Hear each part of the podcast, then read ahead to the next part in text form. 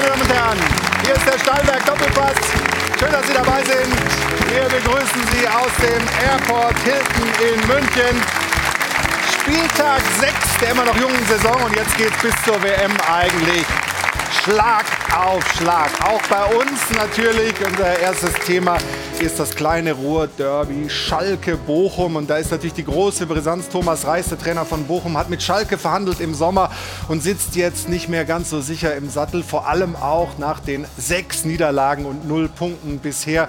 Und viele gehen davon aus, dass er nicht mehr lange an der Seitenlinie seinen Job beim VfL ausführen wird. Deswegen wollen wir gleich mal nachfragen beim Reporter, bei unserem Reporter Patrick Berger, der ist nämlich in Bochum. Gibt es irgendwas Neues? Erstmal guten Morgen und einen kleinen Applaus für dich aus München, Patrick. Ja, vielen, vielen Dank, Florian. Vielen Dank auch für euren Applaus. Einen schönen guten Morgen auch nach München. Ja, wir stehen gerade hier an der Kastropper Straße und ich gehe mal ein Stück zur Seite in äh, Bochum. Gleich äh, soll eigentlich das Training losgehen, das Auslaufen. Um äh, 10 Uhr war es eigentlich angesagt äh, und bisher ist noch nicht viel passiert. Äh, wir haben uns so ein bisschen umgehört. Also die Zeichen, die stehen aktuell schon eher auf Trennung. Also es gibt reichlich Redebedarf. Auch äh, der neue Geschäftsführer Sport, Patrick Fabian, der natürlich die Entscheidung am Ende treffen muss, zusammen mit dem Aufsichtsrat, mit Hans-Peter Phillis. Also da sind viele, viele Fragezeichen und das ist so ein bisschen auch der Grund, warum ähm, äh, Reis hier noch nicht eben rausgekommen ist mit seinem Team. Ähm, wir bleiben natürlich hier am Ball und äh, ja, sind äh, dann so schnell es geht auch wieder hier, sobald etwas zu verkünden gibt. Danke erstmal für diese ersten Eindrücke, Patrick. Und wie gesagt, er hat es ja gerade gesagt, wenn irgendwas im Laufe unserer Senderzeit passiert, dann sind wir natürlich sofort bereit, wieder live nach Bochum zu schalten. Und dann gab es in Wolfsburg gestern einen Hammer. Kruse aus beim VfL. Kovac hat gesagt, nein, es reicht. Er war nicht nur gestern nicht im Kader, sondern wird auch in der Zukunft keine Rolle mehr spielen bei den Wölfen. Das natürlich auch ein wichtiges Thema bei uns. Wo es funktioniert, anders als bei der Beziehung Kruse und Kovac ist offensichtlich Rose und RB. Der neue Mann an der Seitenlinie bei Leipzig hat gleich funktioniert gegen seinen Ex-Club. 3 zu 0 gewonnen gegen den BVB. Das natürlich auch ein Thema. Dazu später dann auch noch eine Schalte zu David Raum nach Leipzig. Und natürlich sprechen wir über die Bayern. Das war das dritte Unentschieden in Folge in der Bundesliga, nachdem sie am Anfang der Saison alles kurz und klein geschossen haben. Jetzt also irgendwie sportlich nicht mehr alles so richtig gut in der Champions League in Mailand. Ja, aber am Dienstag kommt ja Barcelona mit Robert Lewandowski. Also einiges zu besprechen über und mit den Bayern und zwar mit dem Sportvorstand. Freue mich sehr auf Hassan Salihamidzic. Guten Morgen.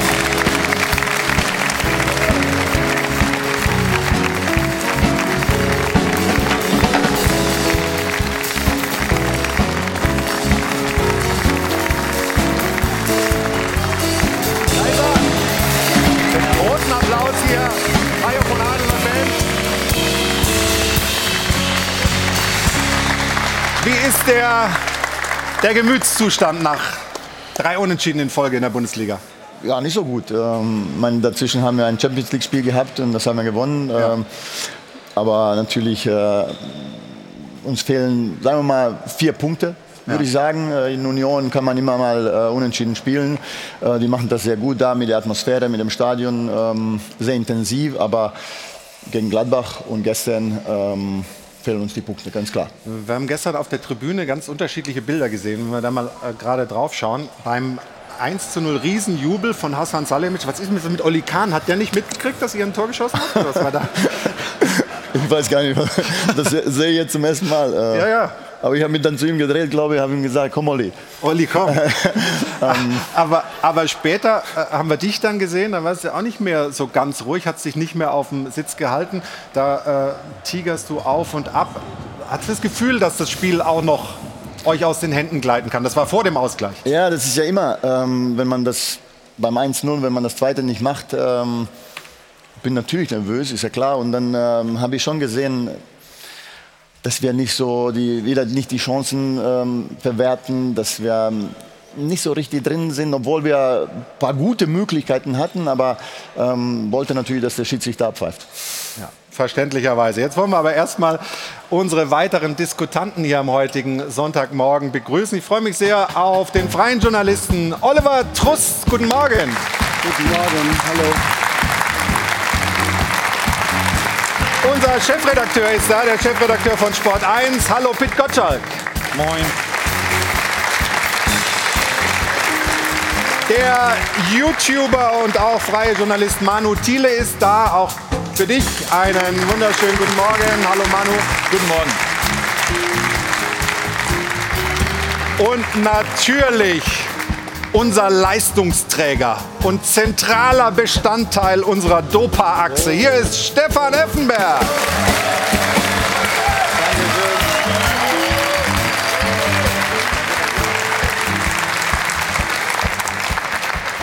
Und jetzt, sie ist beweglich, wie wir gestern eigentlich die Bayern-Offensive erwartet haben. Überall unterwegs und immer mit wichtigen Aktionen. Hier ist Jana Wosnitzer.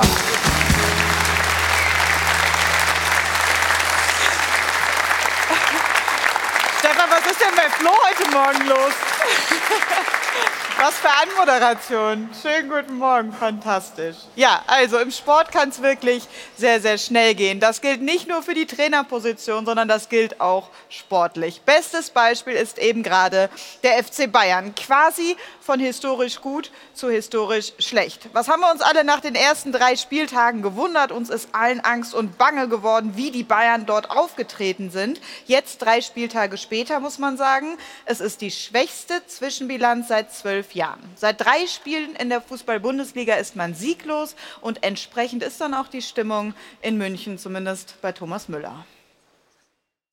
Wenn wir drei Punkte ins Ziel äh, bringen wollen, äh, dann muss das bis zur letzten Sekunde passieren. Und äh, das haben wir, dafür wurden wir heute bestraft und äh, dementsprechend bedient bin ich. Ja, bedient und das dann auch noch ausgerechnet vor diesem Champions League-Kracher am Dienstag gegen den FC Barcelona und ja auch der Rückkehr von Robert Lewandowski in die Allianz Arena. Deswegen ist unsere Frage der Woche heute, sind die Bayern vielleicht gar nicht so stark, wie wir alle dachten? Diskutieren Sie gerne mit auf Twitter oder rufen Sie uns an am Dopafon. Die Nummer ist wie immer die 01379011011 und es gibt wie immer zwei Tickets zu gewinnen für den Doppelpass on Tour. 27. September macht der Halt in Aschaffenburg. Hamburg. Und Sie können mit dabei sein. Zusammen mit dem Automobilclub von Deutschland verlosen wir zwei Tickets. Viel Erfolg. Vielen Dank, Jana. Und Hassan, bevor wir dann über die Bayern sprechen, zunächst mal zum Hammer aus Wolfsburg. Max Kruse ist raus und Nico Kovac hat das gestern so begründet. Also es ist so, dass ähm, wir gemeinsam die Entscheidung getroffen haben, dass ähm, der Max uns in der jetzigen Situation nicht hilft. Denn ähm, wir brauchen genau das, was Sie eben angesprochen haben. Und das sehe ich von ihm nicht. Also ähm, keine Impulse, kein konstruktives äh, Miteinander ähm, dahingehend, dass er der Mannschaft jetzt hilft. Und ähm, wir haben ihm auch mitgeteilt, dass er nicht dabei ist, beziehungsweise auch äh, für uns in Zukunft keine Rolle spielen wird. Das, was wir jetzt brauchen, sind Spieler, die den Fokus, also wirklich aber den Fokus 100 Prozent auf den VfL richten.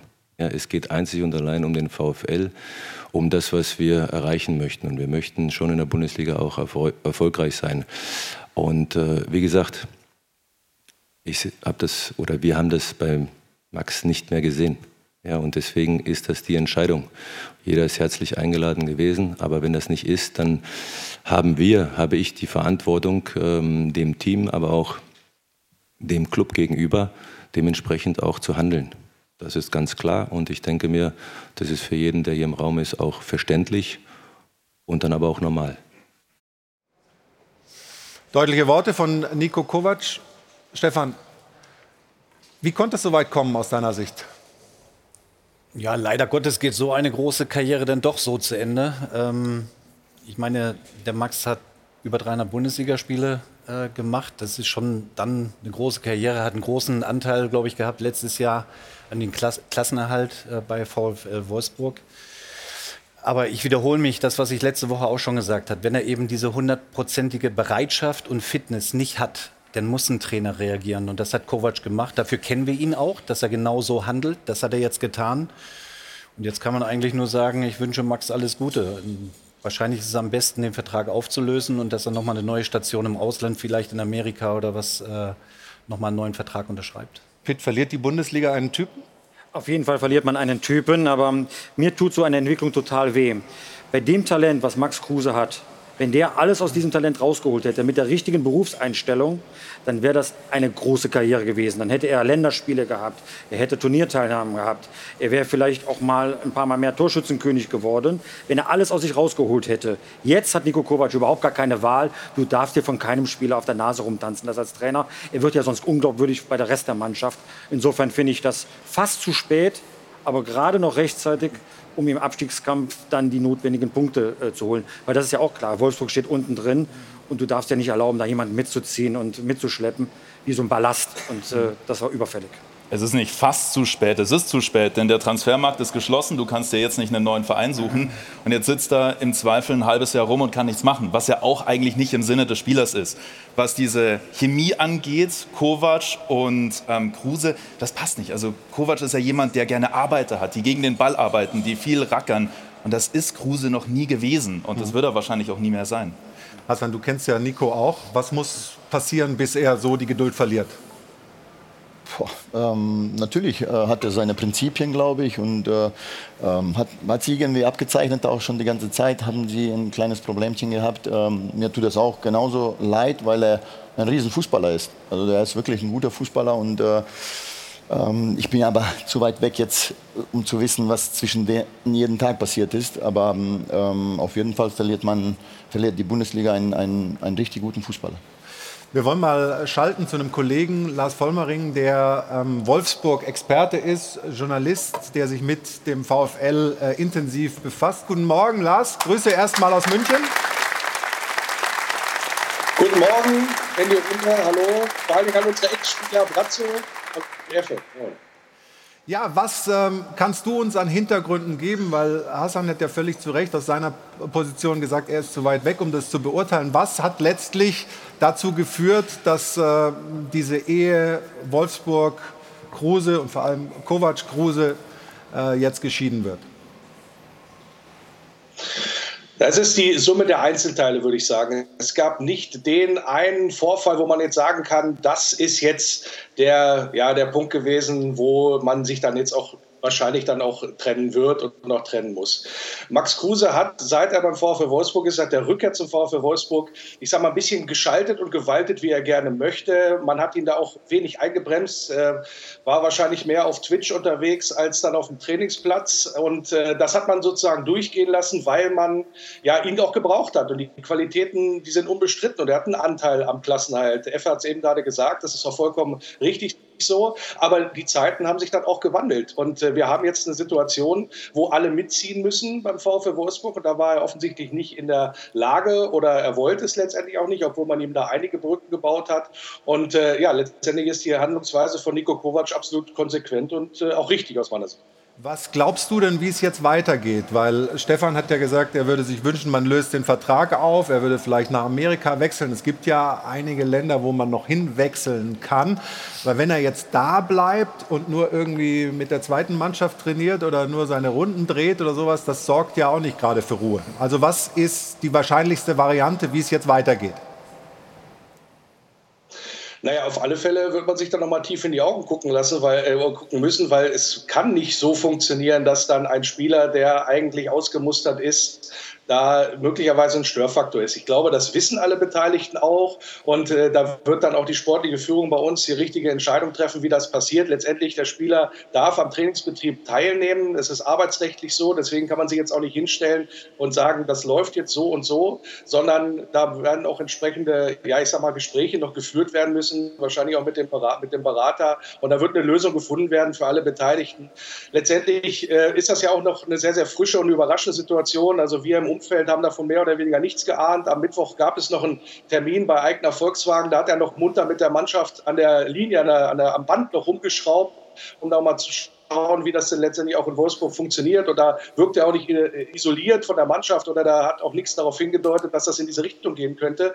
Aber äh, Nico Kovac, äh, Marcel Schäfer und Jörg Schmatke werden sich das sehr genau überlegt haben, was sie da tun, weil sie natürlich auch wissen, was das für Auswirkungen hat. Und äh, deswegen bin ich auch ziemlich sicher, dass sich das relativ schnell regelt. Stefan, was glaubst du denn, warum Max nicht mehr diesen, diesen Willen entwickelt hat, auch wirklich nochmal an sich zu arbeiten, was, was Fitness angeht äh, und, und, sagen wir mal, Engagement. Woran liegt das? Hast du die Nummer von Max, dann ruf ihn an. Das kann ich ja gar nicht be beantworten. Fakt ist aber, ähm, dass wenn Kovac sagt, er wird nicht mehr für den VfL Wolfsburg spielen, dass du den Vertrag auflösen musst, weil so einen willst du im Trainingsbetrieb auch nicht haben. Das ist doch ganz logisch. Ich glaube, darum geht es und das ist viel wichtiger. Ich glaube, der entscheidende Punkt beim Max war einfach die Fitness ähm, und die Bereitschaft eben zu zeigen, auch ich bin Teil der Mannschaft und tue auch alles dafür, zurückzukommen in einem hundertprozentigen Zustand. Das ist ihm nicht gelungen. Und deswegen hat Kovac eben diese Reißleine gezogen und hat gesagt, er wird äh, nie mehr für den VfL Wolfsburg auflaufen. Logische Konsequenz. Also wir haben über Nacht natürlich Kontakt mit Max Kruse gehabt und er hat uns auch wissen lassen, dass ein Statement kommen wird. Er hat gesagt, es ist jetzt noch nicht der richtige Zeitpunkt. Es ist ne? noch nicht der richtige Zeitpunkt. Er möchte das erstmal noch sacken lassen. Er muss ja die Dinge auch mal für sich jetzt äh, sortieren. Auch der Verein muss da sortieren. Das sind ja Vermögenswerte. Das ist ein laufender Vertrag. Und du kannst ja nicht einfach jemanden rauswerfen und dann alles in der Bilanz auf Null stellen. Also da sind noch viele Hausaufgaben zu erledigen. Wir waren ja alle überrascht gestern. Aber das Statement von Max Kruse wird kommen. Wahrscheinlich eher bei Instagram als in der Pressemitteilung des Vereins. Aber sie wird definitiv kommen. Ja, okay, da warten wir natürlich drauf. Und sobald äh, da dann was kommt, werden wir sicherlich auch hier im Stahlwerk Doppelpass darüber berichten. Erstmal danke dir, Lars, äh, für die Informationen aus Wolfsburg vom VfL. Grüße aus München und äh, bis bald mal. Ciao. Ciao.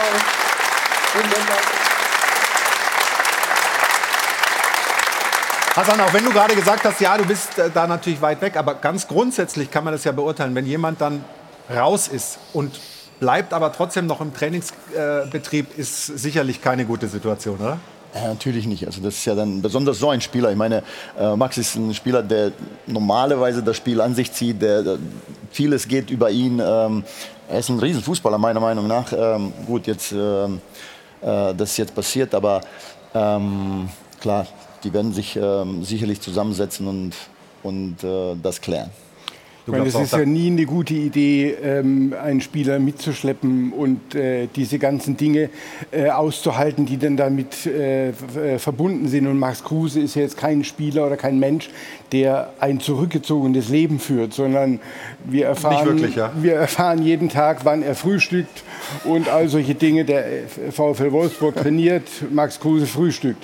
Und wenn du das jetzt monatelang hast, das aber nicht um 10. Ne? Also das habe ich jetzt auch. Nee, ja, also genau. nicht um 10, also die genau, später, glaube ich. Die genauen Uhrzeiten und alles ja, werden wir genau. jetzt äh, von Jana erfahren. Die hat nämlich da im Netz natürlich und da gibt es ja immer die Informationen nicht nur über Max Kruse, sondern von Max Kruse hat er genau aufgepasst, was da so in der letzten Zeit gekommen ist. Äh, zur Causa Max Kruse. Bitte, Jana. Ja, das ist jetzt aus der Kategorie Investigativjournalismus, was ich Ihnen jetzt hier präsentieren werde. Aber man kommt bei Max Kruse natürlich nicht drum herum. Wir fangen an auf seinem Instagram-Account. Dort hat er sich dann gestern Abend noch zu Wort gemeldet. Allerdings, äh, ja, nicht wirklich mit einem Statement oder vielleicht ist es auch ein Statement. Also es hieß einfach nur quasi Wild Saturday Night. Also da war ein ähm, Party-Song, It's Friday, then Saturday. Scheint jetzt nicht so, als hätte es ihm wirklich im Herzen getroffen. Bei seiner Freundin, die Lara, konnte man aber, und darauf hat die Runde eben angespielt, zuvor schon was auf Instagram entdecken. Deswegen jetzt auch, dass wir alle wissen, dass Max Kruse erst um 14 Uhr frühstückt, denn das hat sie dort verkündet. Wir hören einmal rein. Hallo. Was geht ab? Und jetzt fahren wir Richtung Kreuzberg und schauen uns gleich mal Fußball an.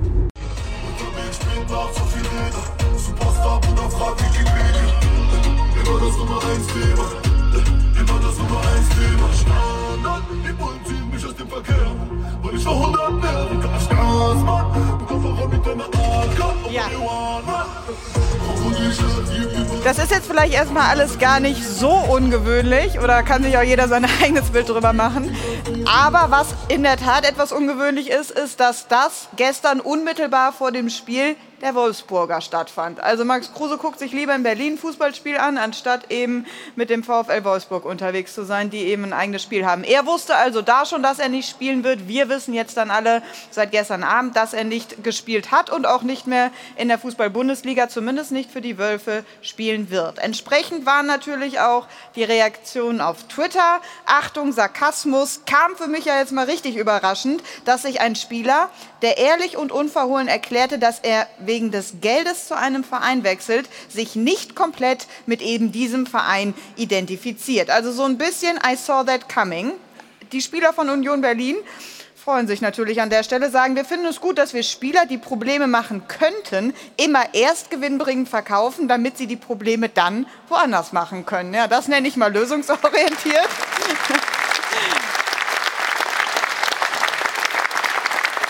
Jetzt hat Stefan eben gesagt, er hofft, der Vertrag wird aufgelöst und dann findet er vielleicht noch mal ein Engagement im Ausland. Die Fans von Werder Bremen könnten sich allerdings auch eine Rückkehr von Max Kruse nach Bremen vorstellen und sagen, das ist ein Fall für Baumfritz, also Clemens Fritz und Frank Baumann, die könnten doch da noch mal ran und wenn nicht, dann hätten wir auch noch mal das Transferfenster im Ausland von den Ländern, wo es noch geöffnet ist. Also hier hätten wir Optionen in Sri Lanka, Griechenland, Haiti, Katar, Tunesien, Serbien, Bosnien-Herzegowina, Saudi-Arabien und so weiter und so fort. Also Optionen für Max Kruse sind da.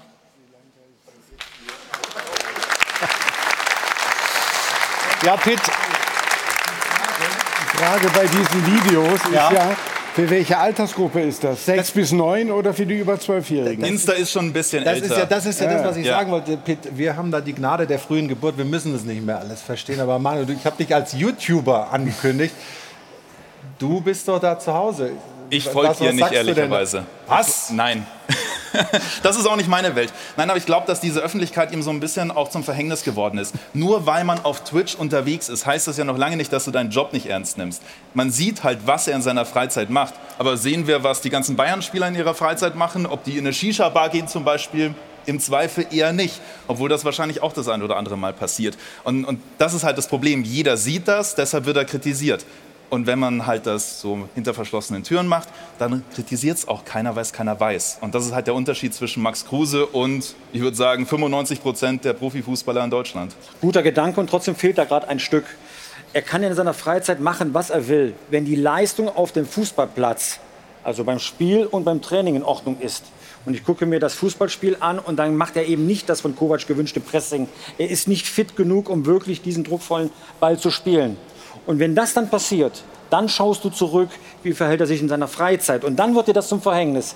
Würde er Top-Leistung bringen, würde auch jeder sagen, was für ein toller Profi, eine Persönlichkeit, der alles für den Verein tut. Und das Gefühl hat doch niemand. Da hast du recht. Nur wenn er keine Leistung abliefert, dann ist die Diskussion eine komplett andere. Wenn man das nicht weiß, was in seinem Privatleben passiert, dann heißt es, der bringt schlechte Leistung, der passt nicht zum Spielstil des Trainers, fertig. Dann ist diese Diskussion beendet. Dann konzentriert sich nur aufs Sportliche. Wenn man aber das Private von ihm sieht, dann konzentrierst du dich auf dieses Private und sagst, ja, der ist einfach kein Musterprofi. Aber es kommt ja noch was dazu. Das war äh, Berlin 14 Uhr Frühstück, mhm. danach in Kreuzberg irgendwo Fußball gucken, während seine Mannschaft, von, der, von seinem Verein, von dem er immer noch bezahlt wird, um, um, um Punkte kämpft. Man kann auf diese Provokation verzichten. Es ist eine ja, Provokation. Ja, eine Provokation. Die ist ganz bewusst ja, gesetzt. Die Reaktionen können ihn ja nicht überraschen. Ich meine, er, er, er tanzt ja auf diesem Parkett seit Jahren. Er weiß, was das auslöst. Und äh, das äh, ist eben deshalb eine Provokation. Ist er einfach nur ehrlich äh, und, und zeigt, was alle machen? Oder ist er auch in seinem Privatleben oder was er so tut, äh, offensichtlich ein bisschen anders als andere Profis? Ich meine, das macht man ja nicht. Also das ist ja klar, äh, das äh, muss nicht sein. Auch wenn, wenn die Entscheidung hart ist, natürlich fühlt er sich nicht gut und äh, verstehe ich vielleicht so einem Stück, also ein Stück weit verstehe ich das, dass er sauer ist und klar, aber da muss man sich zusammensetzen und muss man das klären.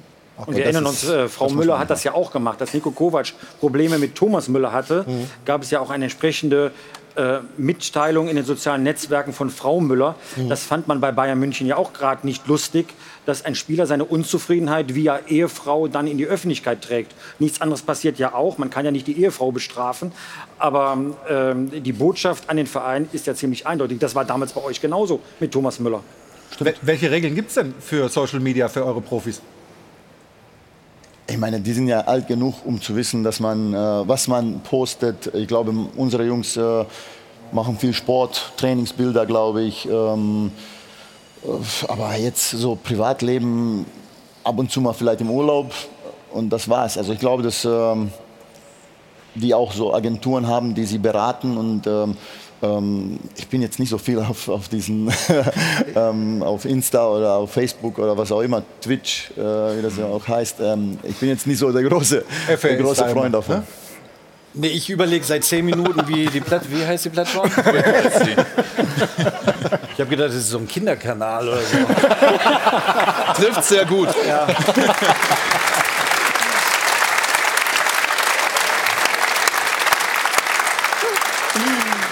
Sonntagmorgen der Kinderkanal auf Sport 1. Sehr gut, ja genau. Ja, das ist natürlich, das ist natürlich grenzwertig. Ist schon ein bisschen Kindergarten. Natürlich ist es grenzwertig. Und, aber vielleicht will er das ja genauso. Ja, davon ist auszugehen, sonst würde er es nicht so machen. Wenn du gestern gesehen hast, wie ähm, Oliver Hunert ähm, bei den Kollegen vom Sportstudio geradezu geschwärmt hat über diesen Freigeist Max Kruse, der ja bei Ihnen immer, als wäre er so der Kicker beim Football, der das Ding dann nochmal durchs Tor haut, also ein Mann für besondere Momente, ähm, da hat er schon sehr geschwärmt. Ja, ja, das, dass, dass, dass, er, dass, er, ein toller Fußballer genau, ist, wissen genau. wir doch alle. Also das sollten wir auch nicht vergessen. Auf, und das muss auch Fall. rausgestellt werden. Also wir haben hier Kritik, Kritik auch völlig zu Recht, total nachvollziehbar. Aber wir dürfen nicht vergessen, du kommst nicht auf fast 100 Bundesligatore, nicht auf fast 100 Assists und über 300 Bundesligaspiele, wenn du nicht die Fitness gehabt hättest. Also er hat halt nachgelassen mit der Fitness und vielleicht ist es auch dem Alter geschuldet aber das ist jetzt die Konsequenz. Und ich glaube, diese, dieses Positive dürfen wir auch nicht vergessen. Absolut. Damit äh, machen wir jetzt mal dieses Thema Kruse zu für heute. Ähm, kommen aber dann gleich nach der Werbung zu einem sehr brisanten Thema, nämlich der Standfestigkeit von Jo Kimmich. Denn ein kleines, kleines Zupferchen reicht schon, um ihn aus dem Gleichgewicht zu bringen. Und Sven Mislintat vom VfB Stuttgart erkennt da eine Bayern-Lobby bei den Schiedsrichtern. Hören wir kurz rein. Meines Erachtens darf er das niemals zurücknehmen, auch nicht, wenn er es anschaut. Ich finde, er darf nicht mal den Input bekommen. Das ist das Erste. Und wenn er sich anschaut, darf er es nicht zurücknehmen. Wir hatten so eine Situation schon mal, aber es ist einfach so, wenn du bei Bayern spielst, dann musst du auch mit dieser Lobby, die sie sich einfach erarbeitet haben, umgehen. Darüber sprechen wir gleich mit Hassan Salihamidzic und den anderen Gästen in dieser Runde. Nach einer kurzen Pause im Stahlwerk Doppelpass. Bis gleich.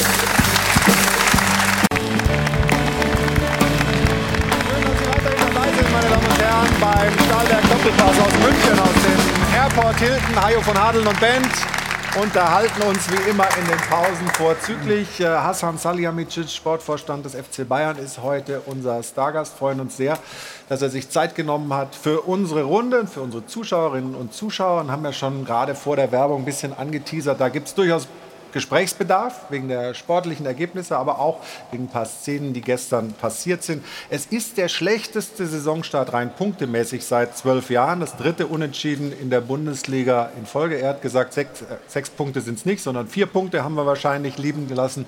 Sebastian Bernsdorf versucht eine Bestandsaufnahme beim Rekordmeister.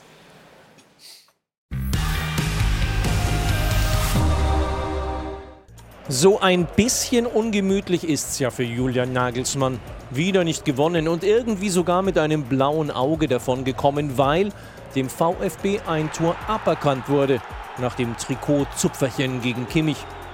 Und weil Girassi zumindest in dieser Szene zu genau gezielt hat. Immer wieder wirkt der FC Bayern verwundbar in der Defensive. Und sicher fragen sie sich auch schon in der Führungsetage des Rekordmeisters, wo ist eigentlich der Schwung des Saisonstarts hin? Überlegen? Ja, wie immer giftig und entschlossen? Nein. Und selbst nach dem Führungstreffer waren nicht alle glücklich. Schauen Sie mal auf den Herrn rechts unten.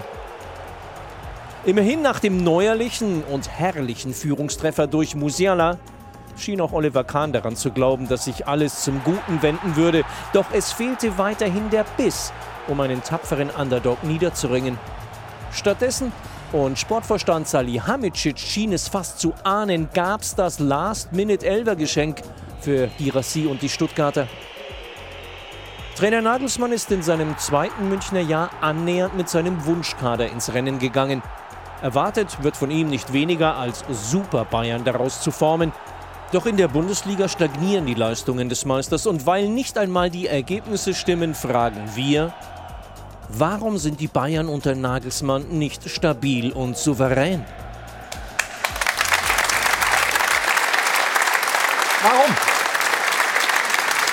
Was sind die Probleme, die es gibt? Ja gut, also haben wirklich einen guten Start gehabt ähm, mit den drei Spielen, ähm, haben jetzt in der Champions League auch gewonnen, haben natürlich, wie ich schon vorhin gesagt habe, ähm, gegen Gladbach zwei Punkte liegen lassen. Nach 33 Torschüssen, glaube ich, riesen Torwartleistung und so weiter, ähm, hätten gewinnen müssen. Klar, war wirklich ein super Spiel. Fans haben im Stadion äh, wirklich viel, viel Spaß gehabt, war ein attraktives Spiel. Ähm, in Berlin haben wir kann man, habe ich auch gesagt, kann man unentschieden spielen. Gestern nicht. Gestern ist das einfach zu wenig. Und da muss man ganz klar sagen, und weiß auch jeder Spieler, dass wir. Ähm, dass Gestern war es ja auch nicht so wie gegen Gladbach, dass da äh, Richtig. wahnsinnig viele Chancen gespielt wurden und einfach nur der Ball nicht reinging. Richtig, also klar, klar gab es ein Übergewicht, aber nicht so, wie man es vielleicht erwartet hätte. Ja, der Trainer hat ein bisschen, äh, sage ich mal, die, die Mannschaft auch äh, verändert, äh, ein bisschen sehr verändert, was auch okay war. Ähm, ich glaube, dass, äh, dass wir nach dem Champions League-Spiel ähm, viele Spieler hatten, die sich auch verdient haben, äh, nochmal zu spielen nach dem Pokalspiel. Ähm, klar, dass das dann nicht so läuft, wie, wie man äh, sich das vorstellt, haben wir vielleicht auch erwartet ein bisschen, aber trotzdem erwartet, dass wir das Spiel gewinnen. Und ähm, ja, jetzt äh, sage ich äh, ganz klar, das ist nicht unser Anspruch. Wir müssen Tore machen, wir müssen das Spiel gewinnen, wir müssen zu Hause auch attraktiv, attraktiver spielen. Klar, wir wollen die, äh, unsere Zuschauer auch zufriedenstellen und das war gestern einfach nicht gut. Das weiß aber jeder und ähm, jetzt geht's weiter. Jetzt geht's weiter. Also, ich will ja nur damit sagen, ähm, ich sehe das jetzt, es ist vielleicht eine ähm, sag mal, Ausrutscher gewesen, aber ich will es jetzt nicht schwarz malen. Wir haben so große Aufgaben vor uns und ich äh, glaube, wir sind immer noch am Anfang der Saison, ähm, ähm, sind, sage ich mal, mit diesem Kader jetzt ähm, ja, finden uns auch, äh, wie rotieren wir. Ähm, der Trainer muss natürlich auch ähm, viele ähm, zufriedenstellen, die immer wieder, sage ich mal, gut spielen, aber natürlich nicht jeder hat den Platz, jedes Spiel. Ähm, und das ist jetzt äh, so ein bisschen rauszufinden, gutes äh, Händchen zu haben, Fingerspitzengef äh, Fingerspitzengefühl zu haben, wann, wie viel rotiere ich und äh, ähm, das habe ich ihm aber auch gesagt, muss ich auch sagen. Es ist mir lieber, dass wir vielleicht einmal mehr unentschieden spielen, als dass wir schlechte Stimmung haben, dass wir viele Spieler, viele Unzufriedene haben. Ähm, deswegen ähm, ist das, sage ich mal, muss man diese Mischung finden. Und ähm, ja, deswegen sehe ich das nicht so schwarz, sondern ähm, wir machen weiter. Also ich möchte gerne bei Bayern München schwarz malen, weil ich freue mich, wenn heute Nachmittag mal Union in Freiburg vor Bayern steht. Ich möchte diese Spannung der Bundesliga haben. Das mal vorneweg. Mhm. Aber wir kriegen zu viele Stimmen aus der Mannschaft heraus, dass Nagelsmann Schwierigkeiten hat, die gesamte Truppe, den gesamten Kader bei Laune zu halten. Da gibt es schon Unzufriedenheiten über die Kommunikation. Kannst du das in dieser Form bestätigen, dass er da neben dem Fachlichen echt noch Lernbedarf hat, wie man eine so große Truppe bei Laune hält? Ich denke, wir sind alle gefragt. Also natürlich ist der Trainer. Du lenkst jetzt aber ab. Ich möchte jetzt schon Richtung Nagelsmann fragen. Ja, ja also ähm, natürlich findet der Julian auch seinen Stil, gerade weil äh, so ein Kader hat er auch noch nicht gehabt. Ähm, und das ist natürlich jetzt rauszufinden. Er muss sich finden auch, aber ähm helfen Sie ihm denn? Ich meine, Sie sind ja im Grunde fast, ich sage jetzt mal, Brüder im Geiste. Wenn man jetzt anguckt, wie die Mündungsrohre jetzt neue Zieldaten auffassen. Vor drei Monaten oder vier waren Sie derjenige, der so im Fokus stand, und jetzt äh, drehen die sich Richtung Trainer. Natürlich helfen wir. Das ist auch, glaube ich, ähm, die Aufgabe von uns allen. Das haben wir auch äh, gleich gesagt, dass, das, dass jeder von uns gefragt ist, dass wir viele Gespräche ähm, führen müssen. Aber auch natürlich sind die Spieler auch gefragt, um zu verstehen. Sagen wir mal jetzt, wenn, wenn es um die Abwehr geht, ähm, da sind, sagen wir mal, Upa, Lukas, Matthijs. Es ist schwer natürlich, einen von denen rauszulassen. Aber klar, da muss man jetzt äh, sehen, wann, wie, wer, äh, wann, wann spielen die, wie rotiert der. Das ist, äh, da ist der Trainer gefragt mit vielen Gesprächen, äh, um die richtige Mischung zu finden. Das ist hochinteressant, weil ich glaube, da geht es eigentlich schon hin beim FC Bayern momentan. Deine These bei T-Online, Stefan, geht in die gleiche Richtung. Einen besseren Kader kannst du kaum zusammenstellen. Jetzt liegt es an Julian Nagelsmann. Irgendjemand wirft hier mit äh, Tellern rum, bringt meistens Glück. Jetzt liegt es an Julian Nagelsmann, auch eine erfolgreiche Saison daraus zu machen. Was erwartest du vom immer noch jungen Trainer des FC Bayern jetzt? Und wie muss der Umgang sein mit einer Mannschaft mit so vielen Egos, die alle irgendwie ihren Platz in der das ersten ist ja im Elf sehen. Endeffekt die größte Herausforderung für diesen jungen Trainer. So. Wenn du über 20 Nationalspieler im Kader hast, elf dürfen spielen, du musst das ja kommunizieren, du musst in der sozialen Kompetenz großartig sein. Und er hat halt noch nicht die Erfahrung, die ein Jupp Heynckes hatte oder ein Ottmar Hitzfeld. So, das muss er, muss er lernen. Allerdings, und das ist ja dieser, dieses ganz Entscheidende bei Bayern München. Wie schaffe ich das? Die Spieler, die ich auf die Bank setze, beziehungsweise auch mal auf die Tribüne vielleicht, denen das zu erklären, dass sie eben nicht spielen. Und dann musst du hingehen und sagen, es ist halt nicht Hoffenheim, wo das eben kein Thema ist. Es ist auch nicht Leipzig, wo das nicht wirklich ein Thema ist. Es ist halt Bayern München, wo es sehr wohl ein Thema ist, wenn der eine oder andere permanent oder öfter auf der Bank sitzt oder auf der Tribüne sitzt. Ähm, das ist nicht einfach für ihn. Ich glaube, da, da, muss er auch noch lernen, auch das zu, in den Pressekonferenzen zu äußern. Ähm, aber im Endeffekt muss der Trainer das entscheiden und verantworten. Und wenn die Ergebnisse dann nicht kommen, dann wird darüber diskutiert. Das tun wir hier ja auch. Ähm, wo ich ein Problem mit habe, ist, wenn ein Spieler fordert, ich möchte spielen, ich bin soweit, stopp. Also das, das war Goretzka. Sehr gut. Ja, äh, aber, aber, aber, das jetzt, jetzt bei Ottmar Hitzfeld. Sage ich ganz ehrlich, man, man darf sie auch nicht vergleichen, um Gottes Willen, weil Julian steht für sich und er hat ja auch großartige Arbeit geleistet in Hoffenheim und Leipzig. Aber es ist Bayern München, das hätte sich doch bei Ottmar Hitzfeld gar keiner getraut. Also, die, die großen Trainer? Nein, natürlich nicht, natürlich nicht. Die, Entschuldigung, ich wollte dich nicht unterbrechen. Kannst du ruhig. Die, die großen Bayern-Trainer, die wir in der letzten Dekade, vielleicht auch in den letzten 20 Jahren hatten, Ottmar Hitzfeld, Jupp Heynckes, Hansi Flick auch, was haben die denn ausgezeichnet? Das war Empathie, also dass du mit den Spielern sprechen kannst. Und wie du es gesagt hast, das wird jetzt genau der ganz große Schritt für Julian Nagelsmann sein. Wird er in diese Riege aufgenommen? Kann er mit den Spielern sprechen oder nicht? Und ich denke, das wird jetzt ein ganz, ganz wichtiger Schritt in seiner Karriere sein. Also kann er mit den Spielern sprechen, würde ich sagen, ja klar. Wie spricht er mit ihnen? Das ist, interessiert uns natürlich. Wie, wie, wie funktioniert die interne Kommunikation zwischen dem Trainerteam und der Mannschaft? Ja, also er, er spricht viel. Ähm, ich bin auch nicht bei jedem Gespräch dabei. Das ist natürlich auch wichtig, dass er mit denen, sagen wir mal, auf Augenhöhe spricht. Das macht er auch. Ähm, er hat natürlich auch mehr Kontakt oder mehr, mehr, mehrere Gespräche mit den, sagen wir mal, mit den Führungsspielern, mit dem Mannschaftsrat. Ähm, das macht er schon. Ähm, natürlich, dass er seinen Stil jetzt herausfinden muss, ist auch klar. Und wie Stefan sagt, das ist ein Lernprozess auch für ihn.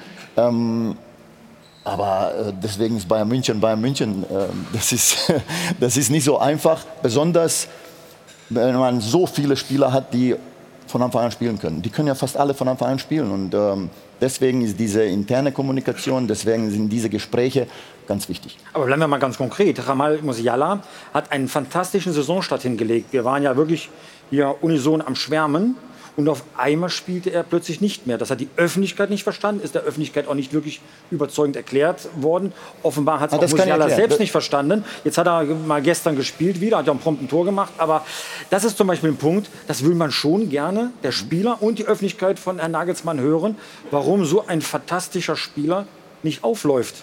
Das kann ich erklären. Also das, äh, bei, bei Jamal, der hätte auch wahrscheinlich gespielt, aber er hatte ein Problem irgendwie an der Hüfte, äh, muskulär. Ähm, deswegen haben sie ihn eher mal ein, zwei Spiele rausgenommen. Er ist immer reingekommen oder ein Spiel war er auch gar nicht dabei. Ähm, aber dass er, dass er riesen Start hatte und dass er gespielt hätte, 100 Prozent, äh, das weiß der Trainer auch und ähm, das weiß der Jamal auch. Das, das hat er dem auch erklärt, aber der war ein bisschen verletzt. Aber bei ich, dem Spieler jetzt. Wo, wo, ich ein bisschen Probleme mit hatte, ist eben, du, du spielst gegen Inter Mailand, machst ein gutes Spiel, dann kommst zurück, hast Äh, Stuttgart vor der Brust und in zwei Tagen gegen, gegen Barcelona. Barcelona, ja. Ich hätte als Spieler ein Problem damit, wenn der Trainer so groß rotiert hätte. Also Nagelsmann. War dir zu viel, ja? Das ist mir zu viel. Ja, das ist mir zu viel, weil dann kann auch mir kann ja auch denn keiner erzählen, ja, aber ich muss jetzt mal den ein oder anderen spielen lassen. Darum geht es gar nicht. Es geht sich darum, das Spiel zu gewinnen. Und zwar mit den besten Leuten, die ich habe. Und dann stelle ich sie lieber rotiere im Kleinen, also sprich ein oder zwei Leute, Goretzka mal von Anfang an spielen zu lassen, alles gut, oder noch einen anderen, ähm, und nehme sie nach 60 oder 65 Minuten raus.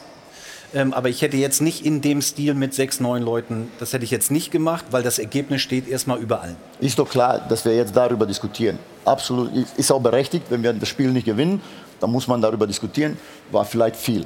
Wenn wir das Spiel gewonnen hätten, hätten wir heute hier gesessen und hätten gesagt, super, wir haben die anderen geschont, die werden gegen Barcelona ähm, 100% Kräfte haben, mehr als 100% geben können. Ähm, die, ich glaube, Barcelona hat ja auch fünf äh, geschont. Da haben auch Lewandowski und, und Dembele und Pedri und was auch immer nicht gespielt. Ähm, nun, die haben 4-0 gewonnen. So Wir haben 2-2 gespielt. Muss ich, ja, muss ich dir recht geben. Ja, und jetzt, äh, aber du weißt es ja als Spieler auch. Ne? Ich, also in unserer Zeit 98 bis 2002, in meiner Zeit wurde ich ein- oder zweimal geschont. Und ich war richtig angepisst. Ich war richtig Gut. angepisst, als Ottmar gesagt hat, nee, du fährst jetzt mal nicht mit zum, es war Champions League-Spiel in Kiew ja, du bleibst mal zu Hause. Habe ich erstmal gedacht, oh, was habe ich falsch gemacht? Natürlich habe ich nichts falsch gemacht, aber er wollte mich schon. Aber Natürlich hatte, hast du nichts falsch ich, gemacht. Aber ich hatte, also, Entschuldige bitte, wann hast du jemals was falsch gemacht? Okay, ich sag's mal anders. Ich habe zu wenig richtig gemacht. Nein, Quatsch. Ähm, ähm, aber, aber du denkst denn schon, weil du hast immer den Anspruch zu spielen, so wie Kimmich bei Bayern München ja auch, der ja permanent spielt. Ähm, den Anspruch hast du ja auch selber. Und wenn der Trainer dann auf einmal sagt, äh, du, du kommst jetzt mal nicht mit, dann bist du erstmal echt sauer. Und das musst du halt vermitteln. Aber beim Ottmar war es denn so, dann hat er gesagt, der hat mir das Begrü also die Begründung abgeliefert und hat gesagt, pass auf, Stefan, ne, danach bist du wieder im Kader. Habe ich gesagt, uh. ähm, Nein, du, du, brauchst jetzt diese Pause, weil wir haben schwere Wochen vor uns und dann brauche ich dich bei 100 Prozent. Dann ist das eine logische Erklärung und dann bleibst du auch zu Hause, bleibst ruhig. Ähm, und, und das muss der Julian eben auch lernen, glaube ich, eben mit diesen Topstars, mit denen du ja gar nicht so viel im taktischen Bereich reden musst, eben denen das zu erklären, zu sagen, du spielst heute nicht, oder Thomas Müller mal zu sagen, du gehst auf die Bank oder wie auch immer. Das, das, ist, das ist, die größte Herausforderung bei Bayern München. Waren Sie denn genau einverstanden mit, äh, der, äh, mit, dem, mit der Wechselgröße im Spiel gegen Stuttgart? Ja, also wir haben darüber gesprochen. Ähm, er war ja zum Espresso ähm, vor dem Spiel, einen Tag vor dem Spiel, und wir haben darüber gesprochen. Er hat ja gesagt, was er machen möchte. Ähm, klar wussten wir, dass es dann wahrscheinlich so am Anfang nicht so laufen wird, so wie das auch war. Aber natürlich gehofft, dass wir das Spiel gewinnen, ist so klar. Und deswegen Wäre ja auch möglich gewesen, ehrlicherweise gestern. Ja, also, also, wir haben wirklich viele Situationen auch gehabt, die wir besser rausspielen können, haben gute Chancen gehabt. Aber es war ja, ich gebe auch allen recht, es war ja nicht so ein Spiel wie gegen Gladbach, was, was uns alle von den äh, Sitzen gerissen hat, sondern es war schon ein bisschen so Sanding-Getriebe. Aber da waren auch viele Spieler eben, die, die nicht so viel gespielt haben. Aber wir müssen eben auch solche Spiele haben, wo die Jungs alle zum Einsatz kommen. Nun, wir müssen gewinnen. Genau, 2 zu 1, lang geführt und dann gab es ähm, den Elfmeter für Stuttgart. Da gucken wir mal drauf gemeinsam ähm, auf die Szene. Also, Flanke vom VfB und dann Abschluss und Foul, ja, nein. Schiedsrichter geht raus, schaut sich das an und hier unten der Licht gegen Girassi. Elfer, Stefan? Das ist ein Elfmeter. Ja. Auch wenn er vorher zum Abschluss kommt, ist es trotzdem ein sehr harter Kontakt. Und bei Delicht hast du ja auch gesehen, er hat sich ja gar nicht aufgeregt, diskutiert mit den Schiedsrichter, hat die gelbe Karte im Endeffekt auch noch akzeptiert und wusste, ich habe dann faul gespielt, richtige Entscheidung, Elfmeter. Hast du eine andere Meinung? Oder? Ja, ne, das war im Mittelfeld hätte er ihn auch gegeben. Also ist äh, klar hart für uns. Muss aber zu der Aussage von, von vorhin, Bayern-Bonus habe ich äh, vorhin gesehen. Lobby. Da kommen, da kommen wir noch dazu. Also, Aber da ja, du kann. Okay. kannst schon, kann, will dich nicht unterbrechen, bitte. Äh, nee, nee, wir noch- wenn wir dazu kommen, dann sage ich es später. Aber ähm, ich, muss ja, ich muss ja eher sagen, dass es in den ähm, ersten Spielen gegen uns gepfiffen wurde. Also viele Kleinigkeiten, die in den ersten Spielen ähm, dagegen entschieden wurden. Und da kann auch mal ein Spiel kippen. Aber da darf man sich auch gar nicht mit beschäftigen. Und das überrascht mich jetzt, dass äh, der Kollege so äh, diesen Bayern, Bayern Lobby, Bayern ja. Bonus was anspricht, weil das äh, überhaupt nicht gegeben ist. Gibt's gar Besonders nicht. diese Saison. Okay. Wir sprechen darüber gleich hier in der Runde, aber wir wollen die erweitern und zwar in unserer Schiedsrichterrubrik, mit der wir jetzt beginnen. Da fragen wir doch mal den Schiri. Wird präsentiert von Das Örtliche. Ohne Schiris fehlt uns was. Und wir begrüßen dazu, und jetzt wird es äh, ganz technokratisch, ein wunderschöner Begriff oder eine wunderschöne, ein wunderschöner Titel, den leitenden Koordinator für Regelauslegung. Hallo, Lutz Wagner.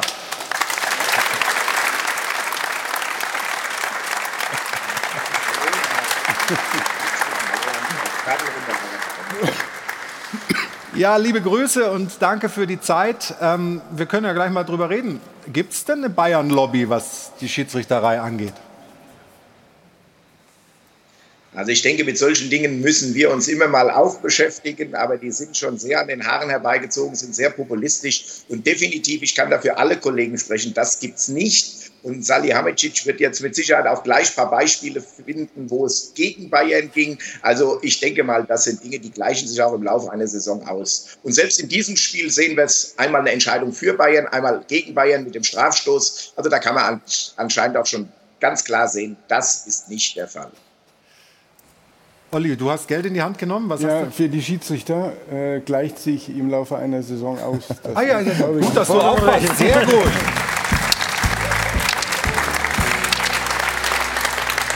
Also Lutz Wagner, wir hatten hier in der Runde ähm, keine Diskussion, was den Elfmeter für Stuttgart angeht, aber es gab ein aberkanntes Tor für den VfB nach einem leichten Zupfer gegen Jo Kimmich. Wir schauen uns die Szene mal an und ich würde die erst hier in der Runde besprechen und dann die offizielle Sicht vom DFB, vom leitenden Koordinator für Regelauslegungen abrufen. Erstmal eure Meinung hier, Stefan.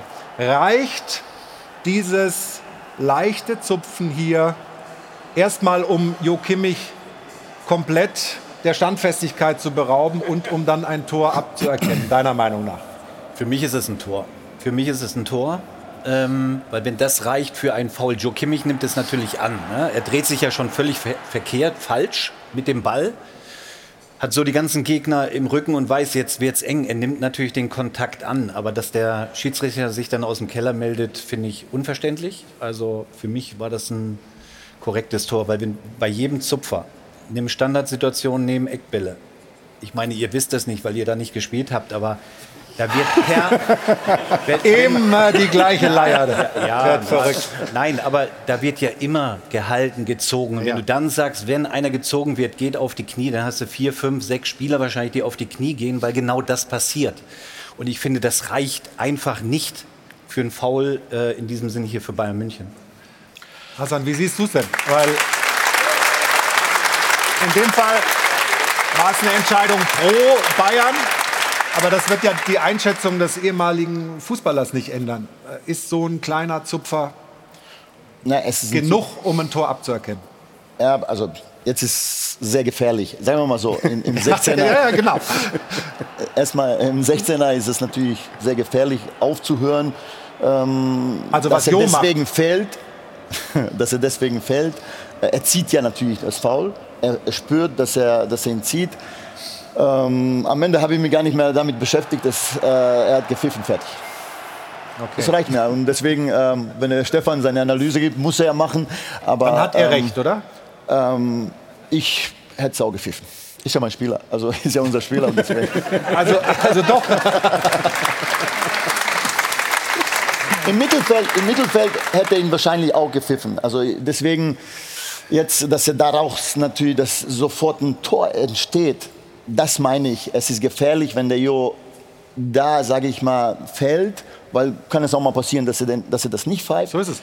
Warum kämpft er nicht weiter um den Ball eigentlich? Das erwarte ich eigentlich von ihm. Und eigentlich ist er ja auch so ein Spielertyp, der, der hart in den Zweikämpfen ist. Ähm, und von daher, also mir ist es ja schon öfter bei ihm aus, aufgefallen. Wir haben leider keine Bilder gefunden, aber auch in den, im letzten Jahr waren vier, fünf Situationen dort, wo einer gezupft Wir- wir hätten oder jedes wo er, Bild gefunden, warte, warte, gewollt wo er gezupft wurde und er geht auf die Knie. Da habe ich damals schon gesagt, das sollte er sein lassen. Und das hat er jetzt wieder gemacht, weil er einfach nicht der Spielertyp ist. Ja, also nochmal, er geht hart in die Zweikämpfe, wird ein bisschen gezupft und geht auf die Knie. Come on.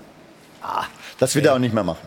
Nee, sollte lass er uns- auch nicht, Lass, lass uns das mal abschließen. Das wird er auch nicht machen. Das hat er jetzt, hat er jetzt äh, einmal Die- gemacht. Ähm, Die Regie sitzt hier nicht auf den roten Stühlen, sondern die ist da hinten. Ich habe ja, ich hab jetzt nicht so hoch gespielt wie Stefan Effenberg, aber auch in der Bezirksliga Aachen Süd hätte man das Oh, das ist ein Applaus wert. Ja. Wer hätte das gedacht? Aber äh, auch da wäre das Gleiche passiert, was Schiedsrichter Dingert gestern gemacht hätte. Er hätte es laufen lassen. Ich glaube, hier ist eine, eine für diesen wichtigen Szenen, wenn man den Spielverlauf sieht, ohne technischen Einsatz von Videomaterial, Mhm. hätte man das nicht gepfiffen.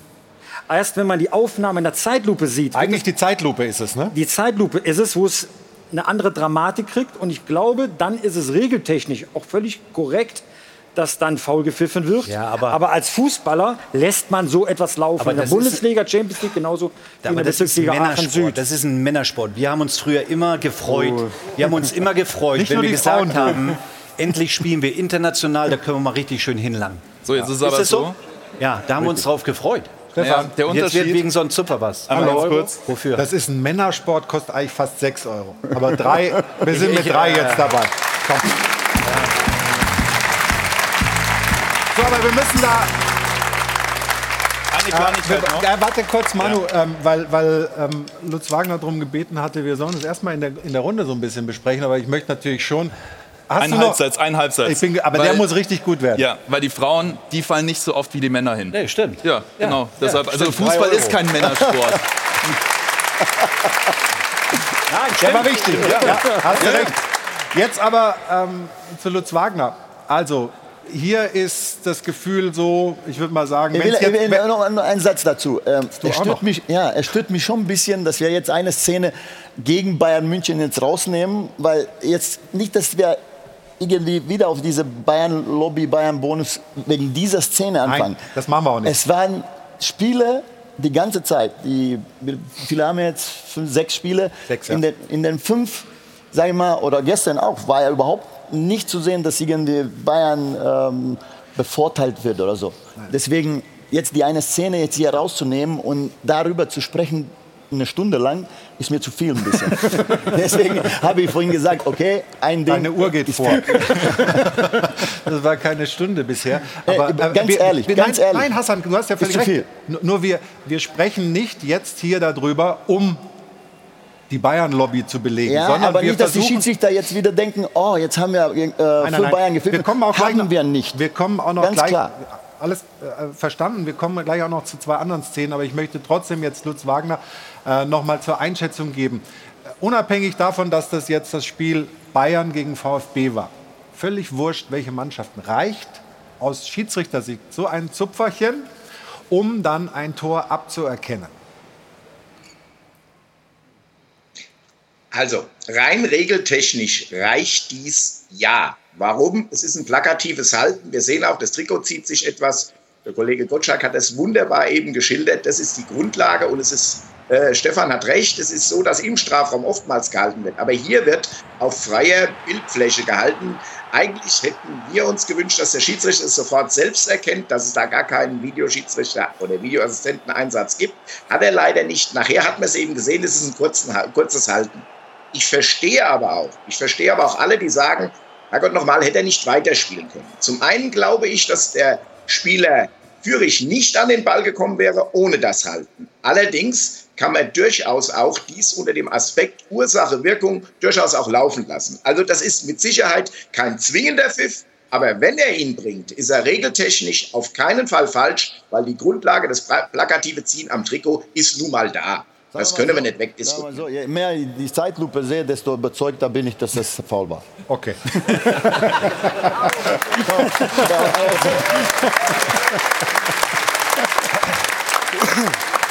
Nein, das also, Problem, das also Problem warte ist kurz, warte kurz. Also gut, dass wir eine Stunde drüber gesprochen haben. Aber wir wollen noch zwei weitere Szenen zeigen, ähm, wenn wir Lutz Wagner da haben, ähm, die nichts mit den Bayern zu tun haben. Zwei Handspielsituationen von diesem Spieltag. Die eine am Freitag bei Bremen-Augsburg. Ähm, Schiedsrichter Martin Petersen gibt elf Meter. Wir gucken uns das nochmal an. Ja, da ist ganz leicht die Hand dran. Ähm, und dann kommen wir gleich zur nächsten Szene. Die war dann gestern bei Berlin-Leverkusen. Benjamin Brandt hat das Spiel geleitet. Und da sehen wir dann diese Szene. Und dort gibt es dann, obwohl der Ball auch an der Hand war, keinen Elfmeter. Jetzt ist die Frage, wo unterscheiden sich die Szenen und warum wird das unterschiedlich gehandhabt? Stefan, wie wirst du es eigentlich äh, einordnen? Für mich wäre hier bei dem Spiel Hertha gegen, gegen Leverkusen ein Pfiff logischerweise angebracht. Also für dich wären es zwei Elfmeter gewesen. Ja, weil der Arm geht ja weg vom Oberkörper und er verhindert damit das Tor. Also der Ball geht ja normalerweise rein. So, aber äh, der Schiedsrichter. Ja, wir können Lutz Wagner ja fragen. Genau. Ähm, sind die Situationen vergleichbar und warum gibt es eine unterschiedliche Entscheidung? Hätte es da nicht vielleicht in beiden Fällen ähm, dieselbe Entscheidung geben müssen, damit diese Diskussion über die unterschiedliche Regelauslegung trotz VRR und so weiter irgendwie mal ein bisschen abflaut? Sie haben völlig recht. Die Situationen sind absolut vergleichbar. Und hier müssen wir auch im Endeffekt klar und ehrlich sein. In Bremen war es kein Strafstoß. Der Spieler dreht sich, hat keine Orientierung zum Ball. Der Arm ist nur leicht abgespreizt. Er kriegt in der Orientierungsphase den Ball an den Arm, der aber dann auch nach hinten etwas weggeht. Das ist kein Strafstoß. Hier wäre es richtig gewesen, weiterzuspielen. Und wenn wir in dem Kontext dann das Beispiel aus Berlin sehen, dann kann man auch den Nichtpfiff in Berlin sehr gut erklären, weil man auch sagt, auch hier ist es so, dass der Spieler sogar nachher noch versucht, die Hand wegzuziehen. Also die FIFA spricht davon avoid, verhindern. Das wäre dann auch kein Pfiff gewesen. Ich glaube, dann wird die ganze Sache auch rund und auch erklärbar. Und eins ist aus meiner Sicht auch hier ganz wichtig. Wenn Strafstoß, dann auf jeden Fall eher in Berlin wie in Bremen. Und wichtig ist eben, dass wir das Beispiel in Bremen als falsches Beispiel auch deklarieren. Und dann ist der Nichtpfiff in Berlin auch erklärbar. Und lassen Sie mich noch zwei Sätze sagen. Letzte Woche hatten wir ein Spiel äh, Frankfurt-Leipzig. Da war eine ähnliche Szene mit Willi Orban. Da wurde zu Recht von Felix Brüch auch kein Strafstoß gegeben. Und ein anderes Spiel, BVB gegen Hoffenheim, da hätte es einen Strafstoß geben müssen, weil da war es eine aktive Bewegung zum Ball. Was ich sagen will, ist, wir müssen Fehler klar definieren, weil ansonsten gehen die sogenannten Experten und auch die Fans, alle gehen von falschen Voraussetzungen aus. Und dann haben wir das Problem, dass wir über Diskussionen sprechen, die eigentlich dann letztendlich doch klar sind. Das war, glaube ich, sehr wichtig, dass äh, Lutz Wagner da so offene und ehrliche Worte und in dem Fall dann auch einen Fehler des Schiedsrichtergespanns klar anspricht. Das kommt sicherlich gut an und das ist, glaube ich, völlig richtig, dass Sie das in dem Fall so gemacht haben. Also vielen Dank dafür und vielen Dank für die Zeit. Jetzt geht es, glaube ich, zur Spielbeobachtung nach Freiburg. Das war keine Stunde, aber es war unsere Rubrik. Da fragen wir doch mal den Schiri. Da fragen wir doch mal den Schiri. Wurde präsentiert von Das Örtliche. Ohne Ö fehlt dir was.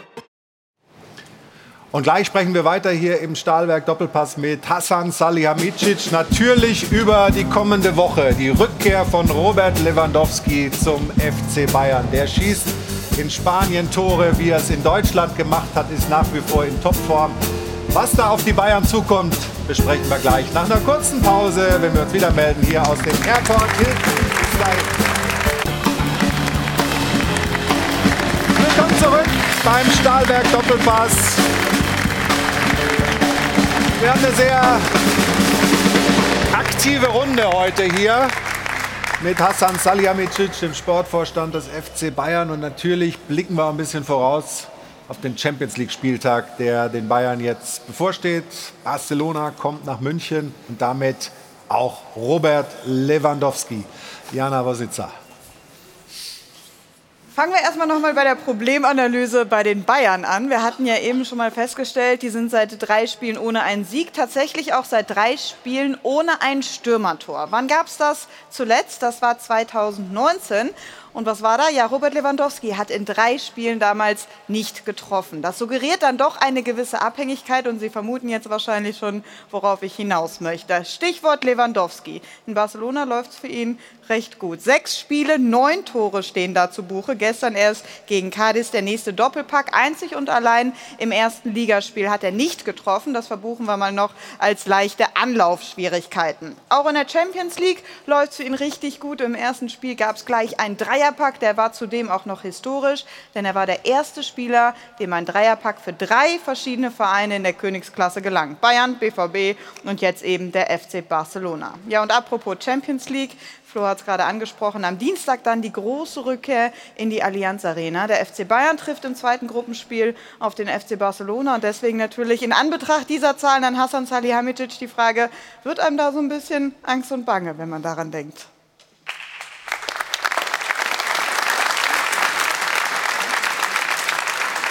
Ich, ich vermute mal, er sagt jetzt nicht ja. Warum so? ich freue mich auf das Spiel. Ähm, ich freue mich auf hoffentlich attraktiven, interessanten Fußball, äh, was wir sehen werden. Das, sind doch, das, ist doch, das sind die Spiele, für was wir gelebt haben, wo wir leben, wofür wir arbeiten die ganze Zeit. Und da können die Jungs zeigen, was die können. Was für einen Empfang wünschen Sie Robert Lewandowski in München? Ein äh, Spieler, der mit uns alles gewonnen hat, ähm, hier Riesenleistungen gebracht hat.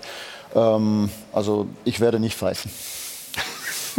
ich, ich, möchte, dass gepfiffen wird. Ich möchte, dass das Publikum ihn mit Pfiffen empfängt. Das war nicht in Ordnung, wie der sich aus dem Vertrag rausgepfuscht hat. Man ist zwar dann nachher eine Lösung gefunden, aber dazu war Bayern gezwungen.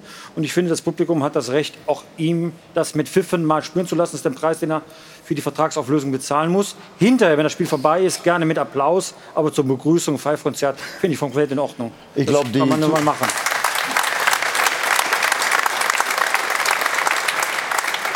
Ich glaube, die Fans haben da ein gewisses Gespür, ein Gefühl dafür und äh, ich brauche darüber gar oder wir brauchen gar nicht darüber reden. Ich glaube, dass äh, die Fans werden das richtig einschätzen und, und das machen, was, was deren Gefühl gibt. Am Ende, am Ende sollte man doch die schönen Zeiten in Erinnerung haben, weil Robert Lewandowski hat grandios für den FC Bayern gespielt. Auch deshalb hat es diese vielen Erfolge gegeben. So ja, der Abschied war nicht schön trotz alledem sollte man nach vorne schauen und sagen, okay, danke für diese Zeit, Robert, und ähm, Glückwunsch, dass du jetzt beim FC Barcelona bald in der Europa League spielst. So. Ich, ich warte ein bisschen, bis bei mir der Groschen fällt und auch im Publikum. Das ja. musst du mal posten auf Twitch. Oder streamen, äh, streamen. streamen, streamen. Nicht posten. Ah, okay. Gut. Wie schwer wird das gegen Barcelona? Mit Natürlich wird Robert. das schwer. Ja, das ist eine große Herausforderung, aber auch ein geiler Fußballabend. Ja. Ich bin ja auch im Stadion, freue mich natürlich auch schon drauf, auch über die Rückkehr. Ähm, das sind die Abende, wofür man natürlich lebt äh, als Fußballer. Ähm, aber ich sag mal so: Die Chancen, die Bayern München zugelassen hat in den vergangenen Spielen, die wird Barcelona eiskalt ausnutzen in Person von Lewandowski. Also die, das musst du natürlich äh, einstellen, diese, diese äh, Fehlerquote. Aber ja, ich freue mich einfach auf den Abend. Was war die Frage? wieder schwer. Habe ich auch schon wieder vergessen. Wieder schwer. äh, wie, wie, wie, muss man gegen Robert Lewandowski arbeiten, damit der eben nicht wieder ein Dreierpack oder ein Doppelpack oder überhaupt ein Tor schießt in München? Ja, den, den kennen wir ganz gut. Also den, die Jungs werden das, das wissen, wie die gegen äh, ihn spielen. Äh, der Trainer wird sie natürlich darauf einstellen. Und äh, äh, da ist aber nicht alleine Lewandowski, da sind wirklich gute Fußballer ähm, drin. Die haben wirklich eine gute Mannschaft äh, zusammengestellt. Und äh, wie gesagt, wir haben keine Angst, überhaupt nicht. aber Respekt haben wir vor jedem Gegner. Und, ähm, aber wir spielen zu Hause. Wir wollen das Spiel gewinnen. Jetzt hat Pitt ja gesagt, er äh, nimmt ihm das immer noch so ein bisschen krumm. Wie er sich verabschiedet hat vom FC Bayern. Jetzt ist er aber weg, hat auch noch mal ordentlich Geld in die Kassen gespült. Wenn wir jetzt mal die sportliche ähm, Fähigkeiten von, von Lewandowski ein bisschen zur Seite tun, äh, war das für den Umbruch, der beim FC Bayern ja sowieso stattfinden musste, der jetzt äh, vollzogen wurde, vielleicht dann doch ganz gut, dass er gegangen ist? Ich muss ja noch mal dazu sagen, am Ende haben wir entschieden, dass wir den verkaufen. Das ist ja klar. Also, äh, wenn wir, hätten wir nicht Ersatz gehabt, hätten wir nicht. Äh, Man hätte beim Basta bleiben können, theoretisch, ja, und sagen, hätten, bleibst wären, noch ein Jahr. Na, wären wir geblieben, weil mhm. ähm, wenn wir nicht diese ganzen Sachen hätten machen können oder hätten gemacht, dann hätten wir das nicht gemacht. Und deswegen, ähm, also hätten den Lewandowski nicht verkauft. Ähm, aber dann war das natürlich auch nur möglich, weil wir da Geld eingenommen haben. Wie seht ihr denn Ne? Ja, also wirtschaftlich war das eine absolute Meisterleistung, weil ein Spieler, dessen Vertrag in dem Alter noch ein Jahr läuft, zahlt man normalerweise 35 Millionen. Und so ähnlich, glaube ich, hat Barcelona auch im ersten Angebot das formuliert. Und dann 50 Millionen zu kriegen mit dem Plus und Minus, mit den Leistungsdaten, 15 Millionen mehr durch diese Haltung rauszuholen, ist wirtschaftlich fantastisch. Was mich nur sag mal, ein bisschen irritiert, ist immer, dass ihr keine Nummer, neue Nummer 9 geholt habt jemanden, der dafür da ist, in entscheidenden Situationen den Ball doch noch mal über die Linie zu drücken, weil mit ihm sind natürlich 40, 50 Saisontore gegangen und ich sehe jetzt niemanden in eurem Kader, der das ersetzt. Man kann Lewandowski nicht ersetzen, das ist mir schon klar, aber zumindest einer, der eine Klasse höher spielt als Choupo-Moteng, den man halt vorne reinsetzen kann, wenn es eng wird. Sonst ist das ja ein fantastischer Kader. Aber an der Position fehlt mir einer. Warum habt ihr da nicht da noch mal genauer geguckt. Da muss es doch einen auf dem europäischen Markt geben, der euch, der euch da zufriedenstellt. Naja, haben Vertrauen zu den Jungs, die, die da sind. Äh, Serge ist da, äh, der hat es gestern eben nicht geschafft, aber, oder nicht, äh, der hat kein Tor gemacht, aber ähm, er ist normalerweise auch ein Killer. Äh, Sadio Mané haben wir äh, auch für die Position auch geholt, ähm, haben natürlich auch Chupo noch da und haben auch Tell gekauft. Ähm, da sind schon einige Jungs, die eben da reinwachsen sollen. Dann haben wir noch vier äh, für die anderen Positionen. Ähm, also für die vier haben wir acht Spieler. Deswegen ähm, sind wir da, glaube ich, gut besetzt. Und am Ende schauen wir, was der Markt gibt. Und wen holen wir, dass er dann da spielt. Und haben eben keinen gefunden. Oder haben nicht gesehen, wer da sein könnte, der da äh, besser ist als die, die wir jetzt da haben. Also das heißt, Sie haben schon geguckt nach einer Nummer 9, aber es war eben keiner da, der nicht 300 Millionen Euro kostet oder halt doch zu wenig Tore schießt. Richtig. So, so, hat sich ja Julian Nagelsmann auch aber in der Spieltags-PK geäußert, hat gesagt, ja, wir, wenn wir einen gefunden hätten, hätten wir es wahrscheinlich gemacht. Manu, sorry. Hätte es denn jemanden im Kader gegeben von den jungen Spielern, bei denen man sagt, okay, der ist 1,95 Meter groß, den kannst du nach vorne stellen und der kann den einen oder anderen Kopfball machen? Also wenn man jetzt über Joshua Zirkzi beispielsweise spricht, wäre das denn eine Option gewesen oder ist er dann doch nicht so weit, wie man sich das vom FC Bayern erhofft hätte? Ich glaube, der braucht noch einen, einen, sag mal, einen nächsten Schritt, um da reinzuwachsen. Deswegen äh, wäre auch schade, ihn dazu da zu halten und dass er nicht spielt, weil der junge Kerl braucht natürlich, ähm, sag ich mal, besonders die Stürmer brauchen schon die Erfahrung, um da reinzuwachsen. Und ich glaube, dass er jetzt, dass wir, dass er jetzt den richtigen Schritt gemacht hat. Aber das haben wir auch gemacht. Ähm, so, dass wir ihn immer wieder zurück, zurückkaufen können. Und ähm, das war ja auch unsere Idee. Ist denn der junge Tell, der gestern der jüngste Bayern-Torschütze aller Zeiten äh, wurde, ist das einer, der potenziell ähm, ich meine, er ist noch 17 Jahre alt und äh, ein paar Monate, ähm, der sich zu so einer Nummer 9 entwickeln kann, die wir jetzt vielleicht so ein bisschen vermissen? Ist natürlich 17, ja, aber er hat, er hat Qualitäten, die nicht viele, glaube ich, auf der Welt haben, in sein, also was Potenzial betrifft, was, äh, sag mal, diese, diesen Riecher hatte. Er hat einen Schuss, was er, sag mal, dass er im Gefühl hat. Und ähm, ich glaube schon, dass er ein großer werden kann. Aber ist er besser er, als Mokoko? Ist er besser als Mokoko in Dortmund? Er ist, glaube ich, besser. Also das ist der beste Talent meiner Meinung nach ähm, in Europa in, auf dieser Position. Stefan, was ist denn deine Einschätzung zur Bayern-Offensive ohne klassische Neuen? Reicht das? Ist die unbestrittene Qualität, von der ich Hasan muss auch noch, Salihamidzic noch, noch ganz sagt, kurz dazu ja. sagen, äh, natürlich alles mit dem Trainer auch abgesprochen. Das ist auch ein wenig sein Stil, ähm, so zu spielen. Natürlich, wenn Lewandowski weggeht, haben wir ja gesagt, da sind 40, 50 äh, Scorerpunkte oder 40 Tore, die er fast pro Jahr gemacht hat. Aber deswegen haben wir ja diese Flexibilität, diese ähm, vorne und mehrere Spieler, ähm, die da reinwachsen können oder die diese Scorerpunkte dann machen. auf mehrere Schultern verteilen. Genau, Stefan, genau. Und du darfst ja auch. funktioniert das? Kann das Ja, funktionieren? aber du kannst ja niemand mit, mit Lewandowski vergleichen. Also mir fallen jetzt mal spontan zwei ein auf dem Weltmarkt. Das ist Benzema, den bekommst du nicht, und Harry Kane bekommst du auch nicht. Ähm, und die Qualität, die Bayern München da vorne hat, die ist ja extrem hoch und außergewöhnlich. Ich würde mir ja viel mehr Sorgen machen, würden sie die Torchancen nicht kreieren. Ja, nehmen wir alle Spiele, nehmen wir Union, nehmen wir vor allen Dingen Gladbach, nehmen wir auch gestern Stuttgart. Sie hatten ja die Möglichkeit, immer zu erhöhen. So, das haben sie halt nicht geschafft. Ähm, aber das liegt ja jetzt nicht daran, äh, ja, wir haben jetzt Lewandowski nicht mehr. Das ist Geschichte, das ist Vergangenheit. Die Jungs, die jetzt da vorne äh, spielen, ob es Müller ist, ob es ein Gnabry ist, ein Mane, ein Sane, äh, egal, Tell als, als talentierter Spieler, die haben doch auch alle ein Riesenpotenzial und auch die Möglichkeit, auf 15, 20 plus Tore zu kommen. Was erwartest du von Sadio Mané? Das fing ja wahnsinnig gut an. Wir haben ihn ja schon mit, mit äh, dieser Flüstertüte, äh, Megafon äh, in, in den Fans Ja, das gesehen. ist- natürlich äh, ist jetzt das ist ein- es ein bisschen, bisschen weniger. Ja, aber gerade. dann hast du mal so eine Phase, wo es vielleicht nicht so läuft und wo die Bälle, ich meine, der hat ja auch plus zwei oder drei Abseitstore geschossen, die sie ihn zurückgenommen haben. Also ähm, das ist schon ein Spieler, glaube ich, auch mit dem eigenen Anspruch, auf 20 oder 25 Tore zu kommen beim FC Bayern. Das wird er auch schaffen. Jetzt ist er in so einer Phase, wo es vielleicht nicht so, wie soll man sagen, so leicht läuft wie am Anfang.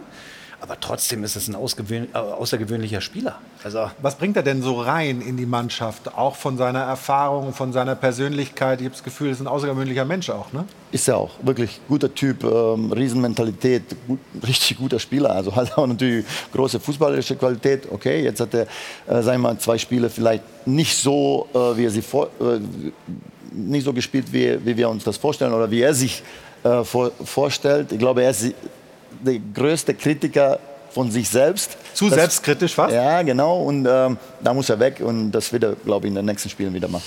Uli Hoeneß hat dich ja geadelt, hat gesagt, wenn, der, wenn Hassan das schafft, den Sadio Mané zu holen, dann, dann darf er den blind äh, verpflichten. War das schwierig, den zu überzeugen, Liverpool zu verlassen und zum FC Bayern zu kommen? Ja, wir haben es eben versucht. Ähm, Habe ja schon mal, glaube ich, hier erzählt, ähm, als ich das äh, erfahren habe in dem einen Termin. Ähm, dann bin ich am übernächsten Tag gleich nach, ähm, nach Liverpool geflogen. Am Trainer Marco war dabei, Marco Neppe, und ähm, haben versucht, eben ihm unser Projekt, unsere Mannschaft zu erklären, unseren Club. Und das hat ganz gut geklappt, weil er gleich, also er wollte auch, muss man einfach sagen, er wollte Liverpool verlassen, er wollte ähm, äh, da nicht verlängern. Und da hat er sich auch richtig gut verhalten in den, in den letzten sagen wir mal, eineinhalb Jahren. Und dann haben wir natürlich auch so ein Projekt gehabt, was ihm gefallen hat. Und deswegen ähm, hat er sich für uns entschieden. Wie nimmst du selbst denn diesen ja, Imagewandel, würde ich jetzt gar nicht sagen, aber so die, die öffentliche Wahrnehmung deiner Person, deines Wirkens äh, war? Weil das war ja gerade, Oliver Trust hat es vorhin gesagt, viel Kritik immer, auch nicht immer gerechtfertigt, gar keine Frage. Zuletzt nur noch Lob. Ist dir das, äh, bist du da ein bisschen skeptisch? Ist das unheimlich? Unheimlich gut. Ähm, ich glaube, ich habe das nicht so rangelassen an mich, als es ähm, sag ich mal, so eine Kritik gab, die nicht sachlich war. Ähm, genau so habe ich viel zu tun, auch jetzt. Natürlich nehme ich das wahr, freue ich mich auch, natürlich, muss ich auch ganz klar sagen, aber freue mich, freue mich eher, sage ich mal, für uns alle, für das Team, für den Club, dass wir schon dieses Bild des Bayern München gedreht haben, dass wir äh, in der Öffentlichkeit, ähm, deswegen freue ich mich sehr. Aber jetzt sind wir wieder einen Sch- Schritt weiter und ähm, jetzt haben wir viel mehr zu tun, ähm, sage mal, Spiele zu gewinnen, jetzt in die Saison äh, uns einzuarbeiten und ähm, so ein bisschen ähm, diesen Transfermarktperiode Lob. Jetzt kann es auch, sag ich mal, zur Seite geschoben Ich werden meine, und wir Sie- müssen uns Sie- auf, Sie auf Fußball stecken ja konzentrieren. mitten in diesem ähm, äh, Prozess in eine neue, in eine neue Richtung. Ähm, man kann ja im Grunde vor allen Dingen in diesem Jahr noch gar nicht sagen, ob die ganze Nummer funktioniert, so wie Sie es jetzt ange, angestoßen haben. ne? Wir haben eine WM. äh, Du hast im Grunde fast zwei Saisons, die du äh, hast in einer und weißt gar nicht, was nächstes Jahr ist. Und äh, glaube, der FC Bayern hat ja vor allen Dingen ein Ziel und das ist ähm, international weit zu kommen und das Finale in der Champions League zu erreichen. Das heißt, es ist ja, um jetzt ein abschließendes Urteil zu bilden über das, was über seine Transferperiode, ist ja äh, schwierig. Man muss, ja, vor, ja, man muss ein bisschen vorschauen. Also viel wichtiger waren ja, oder was heißt viel wichtiger, aber genauso wichtig waren ja die Verlängerungen. Also mit Neuer, mit Müller, mit Gnabry, mit Goretzka. Also diese Verlängerung, die Jungs zu halten, wo die Verträge ja auch ausgelaufen wären. Ich glaube, das war auch eine große Sache für den FC Bayern und auch für, den- für den Hassan und die, die er dann dazugeholt hat. Ich glaube, es kann im Endeffekt nur Lob geben. Jetzt liegt es an den Jungs, das auch zu zeigen auf dem Platz. Darum geht es. Wir können ja mal die Transferbilanz des FC Bayern uns anschauen. Das ist nämlich ganz interessant. Da sind ja nicht nur Spieler geholt worden, sondern da sind eine ganze Menge Spieler auch verkauft worden. Und wenn wir da ein Saldo ziehen, dann sind das eigentlich 33 Millionen ungefähr, das sind natürlich geschätzte Zahlen. Wir haben nicht die offiziellen Zahlen vom FC Bayern, die wollte uns Herr Hassan jetzt nicht geben. Nein, Quatsch, ist ja normal, aber das sind. äh, Aber die kommen doch hin, oder? Das, Die geht, Zahlen, das, oder? geht, schon, das geht schon relativ äh, genau in die Richtung. Also, das ist ja, Pitt, das muss man auch sagen, ist auch eine Leistung, Leute eben auch teilweise mit Gewinn zu verkaufen, die sich beim FC Bayern nicht durchgesetzt haben. Absolut. Dafür wird Hassan Salihamidzic übrigens bezahlt und äh, dafür ist er auch befördert worden. Also insofern ist es sein ein Job. Aber ich möchte die Heiligsprechung mal ganz kurz unterbrechen, weil ich natürlich auch ein bisschen nach vorne schaue. Ist mit der Verpflichtung von Sadio Mané jetzt, sag mal, die Konstrukt in der, in der Angriffsformation abgeschlossen oder suchst du weiterhin eine Nummer 9? Wie funktioniert das jetzt, wenn du einen guten Kader gemacht hast? Du musst ja schon weiterdenken. Du musst ja an das nächste Transferfenster ja schon wieder denken. Geld Ja. ist ja offenbar da bei den Verkäufen. Also wir müssen ja schon vom Jahr zu Jahr ähm, unsere Bilanz erstmal anschauen und äh, daran arbeiten, dass das nächstes Jahr auch so gut aussieht. So einfach ist das nicht, ähm, weil die Jungs, sage ich mal, verdienen auch schon ähm, einiges. Ähm, wir werden uns natürlich davon. die Saison Genau. Wir werden uns natürlich die Saison erstmal anschauen. Also das ist ja klar, wir müssen schauen, äh, wie das funktioniert, ob das funktioniert. Wir, haben, äh, wir sind so besetzt, glaube ich, Effe, wie schon lange nicht mehr. Absolut. Und deswegen ähm, muss man jetzt sehen, was. Ich würde jetzt nicht den Schritt machen, bevor wir jetzt erstmal nicht alle anschauen, was, äh, was hier los ist. Laufen die Gespräche mit Harry Kane denn gut schon? Eben, bitte? Laufen die Gespräche mit Harry Kane denn schon gut und zuversichtlich? Haben Sie mit seinem Bruder gesprochen? Das war ja zu lesen, dass das stattgefunden haben soll, dass, sie, dass der FC Bayern bei seinem Bruder, Charlie, glaube ich, was er, hinterlegt hat, er solle mal seinen Vertrag in Tottenham lieber nicht verlängern. Dann würde der FC Bayern ähm, im nächsten Sommer anrufen. Ich habe mit keinem gesprochen. Eine, eine, eine Frage noch dazu. Ähm, die, Macht sowas der Herr Neppe bei euch? die, Er hat auch mit keinem gesprochen. die, die Kaderplanung hat sich ja jetzt im Vergleich zu den Jahren davor ein bisschen geändert. Ne? Also von einem relativ dünnen Kader, zumindest in der Breite, was die Qualität betrifft, jetzt zu dem, was wir jetzt haben, wo jede Position doppelt und zwar richtig gut besetzt ist im Doppelten. Ähm, was ist denn eigentlich der Auslöser dafür gewesen, das plötzlich dann doch zu verändern? Ja, wir haben Pandemie gehabt und wir, uns haben 100, 120 Millionen pro Jahr gefehlt und äh, deswegen konnten wir nicht die Bre ich, wollte ja natürlich in den äh, letzten Jahren auch oder wir alle wollten mehr ausgeben, aber wenn wir das nicht haben, können wir auch nicht ausgeben. Ist so so, oder? Wir sind ja in Deutschland und wir schauen schon an unsere Bilanz. Manche tun das nicht, aber wir wollen schon immer mit einem, also nicht mit einem Auge, sondern äh, immer schauen, was können wir ausgeben, und da, da ist die Qualität dann auch, du kannst ja nicht äh, für wenig Geld ganz große Qualität kaufen, das ist vielleicht normal.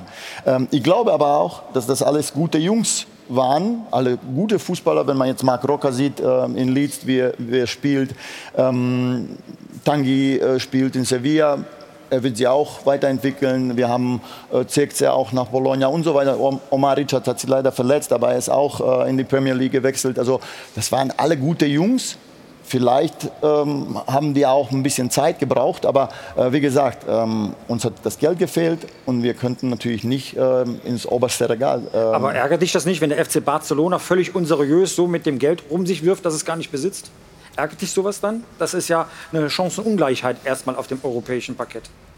ähm, ich konzentriere mich einfach auf unsere Mannschaft. Natürlich äh, schaut man und äh, wundert, sich vielleicht, sich vielleicht genau.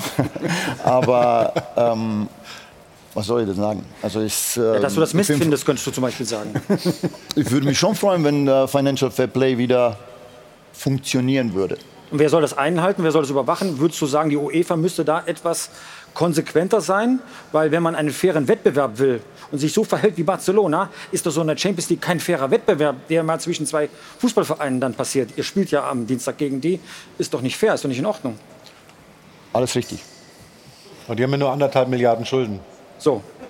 Ja, aber die, die Garantie hast du doch gar nicht, ob du, dass du den Pokal gewinnst. Also wie wir PSG ausgegeben, wie wir Chelsea ausgegeben mit ihren Oligarchen. Also das heißt ja nicht automatisch, wenn ich äh, eine Milliarde zur Verfügung habe und du kannst dir den Kader so zusammenstellen, dass du diesen Pokal gewinnst. Ich glaube, PSG ist das beste Beispiel. Und ich glaube, Bayern München ist immer sauber, wirtschaftlich immer komplett korrekt und sie halten sich daran. Und äh, darum geht es ja auch im Fußball. Also wenn du so wirtschaftest, sag ich mal, wie Barcelona, dann wundert das natürlich jeden Fußballfan, logischerweise. Aber, deswegen frage ich ja, ob er sich ärgert darüber, weil die Situation ist, wie sie ist, dass die UEFA praktisch nichts dagegen tut. Brazzo konzentriert sich auf den FC Bayern. Bist du der Pressesprecher? Bin ich Natürlich. Ab, ab jetzt. ab jetzt bis halb zwei. Noch eine Stunde. Wie ich Wir hatten ja gefragt in unserer Frage der Woche, ähm, sind die Bayern eigentlich gar nicht so gut, wie wir alle sie äh, gesehen haben am Anfang der Saison? Jana ähm, hat jetzt Ergebnisse. Jana, wie sehen es unsere Zuschauerinnen und Zuschauer?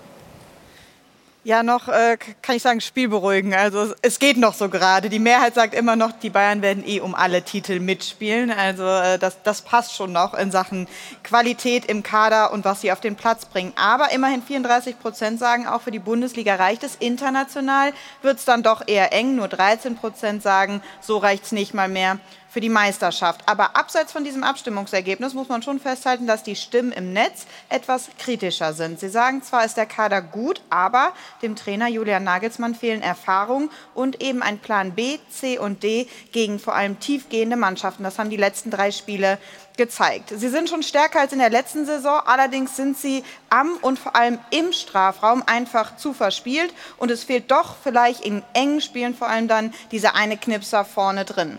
Manche werfen den Blick aber auch eher auf die Gegner und sagen, auch da hat sich was verändert. Die sind eben jetzt auch stärker geworden. Die meisten Bundesligamannschaften haben die Spiele gegen die Münchner in der Vergangenheit schon immer im Vorfeld abgeschenkt. Und jetzt gibt es eben Mannschaften, die sich bis zum Schluss wehren. Das also erstmal die Stimmungslage im Netz. Jetzt hören wir mal, was Sie zu Hause am Dopafon gesagt haben. Gibt's denn hier zu lachen eigentlich? Grundsätzlich hat Bayern einen sehr starken Kader. Sie haben ein sehr hohes Niveau in der gesamten Saison an den Tag gelegt. Man merkt aber deutlich, dass die Chancenverwertung das einzige Problem ist. Es fehlt jemand, der die Kaltschnäuzigkeit besitzt, auch in den entscheidenden Momenten, wenn es eng wird, ein Tor zu erzielen. Sobald mal es eben nicht läuft, und da fehlt mir einfach vom Trainer der Impuls, der das dann wieder gerade rückt, denn genau dafür ist der Trainer ja da. Es ist ein kleines Warmlaufen, es sind kleine Ausrutscher. Man hätte ja auch gegen Gladbach und gegen Stuttgart ganz klar gewinnen müssen. Ich denke schon, dass der FC Bayern stark genug ist für die Aufgaben, die sie sich gestellt haben. Aber nach den ersten Spielen stellt sich bei denen vielleicht Langeweile ein und äh, dadurch nehmen sie die Spiele in der Bundesliga vielleicht nicht ernst genug. Nein? Nein, äh, wir würden gerne, wenn es geht, jedes Spiel 3, 4, 5 machen. Also so ist es nicht. Und wir haben es gestern vorgemacht, wie wir das nicht machen sollen. Und jetzt äh, ist die Aufgabe, es besser zu machen am Dienstag. Wir wollen gleich noch mal ähm, nach Leipzig schauen. Gestern das deutliche Ergebnis gegen den BVB. Es schien die Sonne auf der Tribüne. Ähm, allerdings die Sonne über den BVB gelacht. Äh, oder wie auch immer. Also Aki Watzke hat die Augen geschont, aber im Endeffekt war es dann doch nicht ein Spiel, das ihn großartig erfreut hat. Eine Info noch aus Bochum. Mannschaft hat sich getroffen ohne den Trainer, gibt aber noch nichts Neues. Ähm, leichtes Training, leichtes Auslaufen. Wir werden nachher nochmal zu Patrick Berger schalten, um uns den neuesten Stand zu holen. Vom Tabellenletzten mit null Punkten immer noch der VfL Bochum. Also, unsere Themen nach der Pause. RB Leipzig gegen den BVB und dazu haben wir Nationalspieler David Raum dann in einer Schalte bei uns hier im Stahlwerk. Doppelpass. Bis gleich. Zurück beim Stahlwerk Doppelpass im Airport Hilton in München. Wir haben hier brav auf unseren Plätzen gewartet, bis es weitergeht. Schön, dass Sie weiter dabei sind bei unserer Runde. Hassan Salihamidzic ist unser Gast heute. Ich habe gesagt, wir kommen gleich zum Thema Leipzig ähm, mit dem neuen Trainer, mit Marco Rose, der in seinen Ex-Verein gleich einen überzeugenden Sieg gelandet hat mit RB. Ein Satz noch äh, zu Hassan Salihamidzic.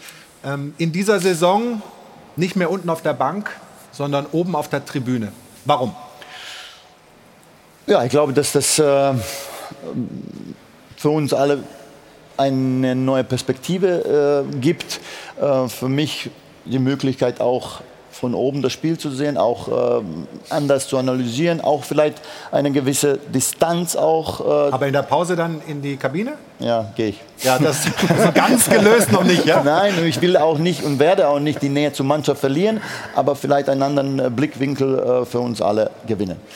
Gestern war es ganz interessant. Äh, Sven Mislintat vom VfB Stuttgart macht es offensichtlich ganz anders. Ähm, wir sehen ihn da ähm, an der Außenlinie teilweise auch reinrufen. Äh, natürlich freut er sich mit dem Trainer, mit Pellegrino Matarazzo, aber er ist äh, unten auf der Bank sehr aktiv ähm, feuert die Mannschaft an, ist da dabei. Ist das einfach ein anderer Weg, Stefan? Was, was hältst du davon? Nein, also wenn er die Mannschaft anfeuert, dann ist ja alles okay, weil Emotionen gehören ja auch dazu. Allerdings ich, hätte ich ein Problem damit, wenn er Anweisungen gibt. Damit beschneidest du ja dann im Endeffekt deinen eigenen Trainer. Also damit hätte ich ein Problem.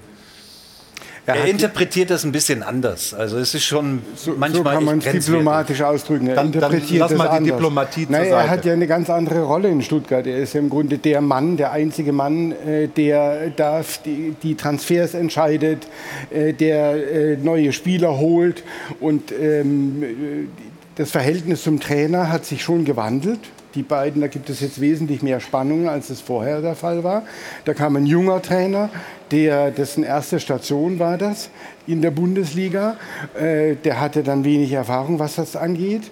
Äh, mittlerweile hat er sich ein bisschen emanzipiert und der Sven Mislintat ist schon jemand, der schon sehr starken Einfluss nimmt ähm, auf die Mannschaft und äh, auf den gesamten Verein. Also er hat ja im Grunde äh, ein Alleinstellungsmerkmal ist, dass er einen Vertrag hat, den es in der Bundesliga so, glaube ich, nie, äh, noch nie gegeben hat, dass er im Grunde einseitig sagen kann, er, wenn ihm irgendwas nicht passt, er geht und er kriegt Geld bis äh, Vertragsende. Ist, das steht in seinem Vertrag. Ja, das, war, das ist unwidersprochen äh, ähm, so berichtet worden und das sagen auch äh, viele Leute. Und ähm, er ist schon jemand, der ähm, ja, der auch das Gesicht äh, dieses Vereins geändert hat. Er, er hat eigentlich so einen, einen Import-Export-Verein aus einem Club gemacht, der mal für das größte Talenteaufkommen über die Jahre bekannt war. A-Jugend-Rekordmeister in der B-Jugend, ähnliche Dinge. Also das hat er schon sehr geändert. Und äh, ich glaube, dass dem Club gut tun würde, wenn ähm, etwas mehr sportliche Kompetenz in der Führung wäre als Gegengewicht zu Sven Mislint hat.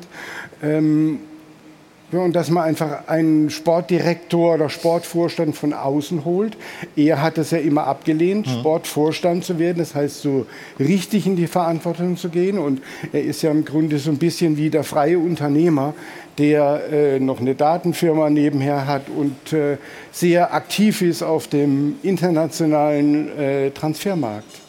Also viele, viele Themen, auch beim VfB Stuttgart, da ist gerade Mitgliederversammlung, da tut sich sicherlich auch eine Menge. Ganz kurz eins noch, dieser Satz, den er da äh, Richtung äh, Bayern abgelassen hat, führt das dazu, dass du das Telefon nimmst und ihn mal anrufst? Oder? Nee, eigentlich haben wir genug darüber gesprochen, glaube ich. Ich habe auch gesagt, dass es einfach an den Haaren herbeigezogen ist. Es gibt keine er Bayern. hat ja viele. Genau. Deswegen ähm, hat er vielleicht äh, einen Moment gehabt, wo er nicht gerade den intelligentesten Satz ge gesagt hat. Ich meine, das ist ja nichts Neues, dass er, ähm, dass Sven Mislintat ähm, sehr aktiv ist, wenn es darum geht, Schiedsrichter anzugreifen, äh, mhm. den vierten Offiziellen anzugreifen. Und ich glaube, er muss ein bisschen aufpassen, weil er auf dem Weg ist, äh, den VfB ein bisschen in so eine, in so eine Ecke zu, zu schieben mhm. äh, des Nörglervereins. Und ich glaube, er sollte sich da sehr zurücknehmen. Das war jetzt nur ein Beispiel, diese Geschichte mit diesem Spiel gestern, was natürlich schon äh, Dinge geliefert hat, die sehr markant waren. Aber er hat das auch in vielen Spielen davor gemacht und das äh, muss einfach aufhören. Also deine Haltung dazu ist ziemlich klar geworden. Jetzt kommen wir äh, zu Leipzig gegen Dortmund und gucken, Stefan, mal auf äh, das erste Tor. Willi Orban äh, bringt RB in Führung Sag mal deine Gedanken, ja, wenn du die und relativ die Szene früh. Ich glaube, das war die sechste Minute. Das hat äh, Leipzig natürlich richtig gut getan. Ähm, das sieht man auch. Das ist so eine Art Befreiung gewesen nach den wirklich schlechten Spielen, die sie in der Vergangenheit gezeigt haben. Macht er gut. Ich meine, das kennt man, seine Wucht, ja, und will unbedingt äh, an den Ball. Ich kann jetzt diskutieren, ob der haltbar gewesen wäre. Aber grundsätzlich war der Sieg hoch verdient und, und klar und deutlich. Wenn man sich das überlegt, unter der Woche gegen Donetsk und jetzt gegen den BVB, das waren zwei verschiedene Mannschaften, Pitt? Ähm, nein, es war dieselbe Mannschaft. Ja, aber, aber ähm, ich glaube, Marco Rose versteht RB Leipzig besser. Der Tedesco, Domenico Tedesco, den kenne ich von Schalke 04, als er dort war.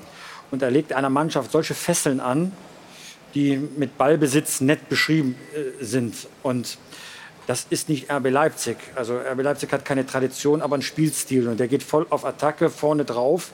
Und wenn du nur hinten rum spielst und quer und kreuz, dann haben die Ergebnisse ein bisschen darüber hinweggetäuscht, dass schon die Rückrunde unter Tedesco nicht ganz im Sinne der Clubbosse war. Und auch äh, dann, als der Pokalsieg passierte, man deswegen auch keinen Mumm hatte, vielleicht diese gefährliche Tendenz, die man schon beobachtet hat, dann auch entsprechend zu ahnden. Dann hat man an ihm festgehalten. Mhm. Und Rose, um auf deine Frage zurückzukommen, der hat diese Fesseln einfach mal abgelegt. Und so hat die Mannschaft gespielt, wie befreit. Und diesen Fußball, den wollen sie eigentlich auch in Leipzig Warum sehen. Warum wollte der Club dann den Vertrag mit äh, Tedesco verlängern? Das wurde ihm ja angeboten. Er hat das ja auch in Interviews gesagt. Also wenn in der Rückrunde schon eine Tendenz da gewesen sein soll, äh, die ein ungutes Gefühl produziert hat. Ja, es sind, es sind, zwei Sachen. Also wieso holt man erstmal Tedesco? Weil man weiß ja, wie er Fußball spielt. Und dieser Ballbesitzansatz, der wurde ja auch gefordert. Also bei Jesse Marsch hieß es, das ist nur Attacke, das ist nur Vollgas nach vorne und wenig Ballbesitz. Dann ist man diesen Schritt zurückgegangen und hat gesagt, okay, wir wollen mehr Ballbesitz haben, was ja völlig legitim ist. Und dann Ergebnisse stimmen. Ja, Fußball ist ein Ergebnissport, keine Frage. Oh, ja, ja, ja. Keine Frage, drei Euro.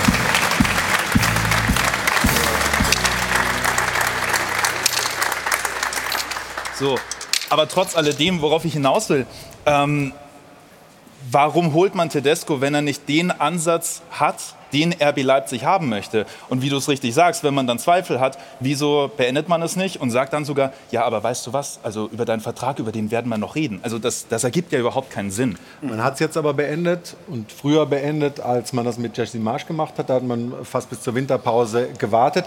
Äh, wir schalten jetzt mal nach Leipzig zu einem Mann, der weder in der letzten Rückrunde noch beim Pokalsieg dabei war. Er ist neu bei RB, Nationalspieler David Raum und äh, vielen Dank äh, für deine Zeit und Grüße nach Leipzig. Hallo zusammen. Sag mal, machen wir Journalisten es uns dazu einfach, wenn wir sagen, guck mal, Rose ist da und schon läuft's. Warum hat das gestern so gut funktioniert aus deiner Sicht, aus der Innenperspektive der Mannschaft gesprochen gegen den BVB? Ja, ich glaube, Marco hat das gut geschafft, in zwei Tagen und äh, so einzustellen und so einen Matchplan mitzugeben ähm, ja, dass wir, dass, dass wir uns als Team wieder am Platz finden. Wir sind über die Mentalität wieder gekommen, ähm, über unsere Aggressivität äh, am Platz, haben uns gegenseitig gepusht. Ähm, jeder ist für den anderen gelaufen und äh, wenn diese Intensität im Spiel und äh, die Mentalität da ist, dann kommt auch unsere individuelle Qualität, die wir absolut haben, im Kader zu tragen. Und ähm, ja, dann geht das auch mal so schnell im Fußball, dass ähm, vom Spiel gegen Donetsk äh, zum Spiel jetzt gegen Dortmund äh, man das Gefühl hat, dass eine andere Mannschaft am Platz steht. Nun ist es ja vielleicht auch nicht gerade von Nachteil, dass der erste Gegner für Marco Rose eben seine Ex-Mannschaft war, der BVB. Hat das geholfen bei der Vorbereitung auf dieses Spiel, seine ja doch sehr intimen Kenntnisse des Gegners? Ja gut, ich glaube jetzt Dortmund ist kein unbekannter Gegner. Ich glaube, wir konnten uns alle ein bisschen was vorstellen unter Dortmund. Wir kennen die Jungs, äh, wir kennen die Spieler. Äh, man hat ein paar Mal gegeneinander auch vielleicht schon gespielt. Ich kenne selber ein paar Jungs da drin. Ähm, aber Marco hat uns natürlich auch ein paar Spieler nochmal vorgestellt, ähm, hat, hat mit uns nochmal über ein paar Spieler auch geredet, ähm, wie sie gern spielen, wo vielleicht ihre unangenehmen ähm, Stellen auch im Spiel sind oder ihre Schwächen sind. Und ähm, ja, ich glaube insgesamt ähm, äh, hatten wir dann einfach einen guten Matchplan gegen den Ball, mit dem, mit dem Ball auch. hätten vielleicht sogar noch das eine oder andere mehr Tor, äh, Tor mehr schießen können. Ähm, aber insgesamt sind wir natürlich riesen, äh, riesen dass wir das Spiel gestern gewonnen haben. Ähm, dass es dann 3-0 wird, ist natürlich noch umso schöner, wenn wir zu Null spielen, auch nach den, nach den Gegentoren in der Champions League. Für dich, du warst ja ähm, in der Vergangenheit der Bundesligaspieler mit den meisten Flanken. Musst du dein Spiel auch ein bisschen verändern, um ähm, in diesem RB-System zu funktionieren, richtig zu funktionieren? Ich meine, du warst jetzt immer äh, in der Mannschaft, äh, gar keine Frage, dass das gut passt, aber ähm, das der persönliche Spielansatz sich ein bisschen geändert? Ja gut, äh, zuallererst muss ich natürlich sagen, ähm, dass ich auch erstmal ein bisschen ankommen muss. Ich habe die ganze Vorbereitung hier verpasst. Ähm, ich kam, glaube ich, ein paar Tage vor dem ersten Ligaspiel gegen Stuttgart, kam ich erst zur Mannschaft dazu, durfte dann direkt 90 Minuten ran, ähm, muss mich jetzt selber hier erstmal wieder ein bisschen finden. Ähm, neue Truppe, neues Umfeld. Die Jungs machen es mir aber natürlich einfach äh, und alle hier drumherum fühle mich hier super wohl und ich glaube, ähm, gestern habe ich mich im Spiel so ein bisschen selbst gefunden. Ich komme über meine Mentalität, über meine Physis, konnte damit gestern viel helfen und ähm, ja, dann bin ich gestern auch wieder in, in den einen oder anderen Flankenlauf reingekommen und ich denke, ähm, bald werden die Flanken auch wieder ankommen. Stefan, wie siehst du jetzt RB unter Marco Rose? Ähm, passt das wir haben es ja vorhin gesagt, äh, es gab ja durchaus auch Bedenken, nachdem man Tedescos äh, Fußball gesehen hat äh, auf Schalke und anderswo, ob das funktioniert mit der RB-Identifikation. Passt das jetzt einfach wieder besser? Der ja, kommt da, aus da dem RB-Kosmos? Genau, das ist schon mal ein ganz entscheidender Punkt. Aber das zu beurteilen, da müssen natürlich ein paar Monate mal ins Land ziehen. Aber grundsätzlich bin ich der Meinung, dass das passt. Ähm, und ich glaube, ganz wichtig war, dass er eben diese Fesseln löst, dass er ihnen wieder ein Stück weit auch Freiheit und Kreativität zurückgibt und nicht den genauen Passweg und Laufweg vorgibt, sondern man sollte auch ein Stück weit dann doch kreativ sein dürfen. Und ich glaube, das hat man gestern gesehen. Was den Leipziger natürlich gestern zugute kam, war das frühe Tor. Ja, das löst denn schon. Und dann sagt man, auch das zweite werden wir auch gleich nochmal sehen. Können wir ruhig jetzt schon der zeigen. so ein bisschen leicht abrutscht. Das Ding wäre halt vor einer Woche wahrscheinlich zur Eckfahne geflogen. Äh, und in dem Spiel geht er halt rein. Dass sie die Qualität haben, steht ja außer Frage. Und ich bin mir auch sicher, dass Leipzig in der Tabelle wieder nach oben kommt. Eine entscheidende Geschichte wird ja sein, wie die Suche nach dem Sportdirektor ausgeht. Ähm, das hat ja, glaube ich, Marco Rose äh, als einen seiner ersten Sätze gesagt. Äh, wenn Max Eberl kommt, wird das mir und RB Leipzig gut tun. Und das hat er aus gutem Grund gesagt, glaube ich. Ja, das ist sicher ein Thema, aber nicht für David Raum.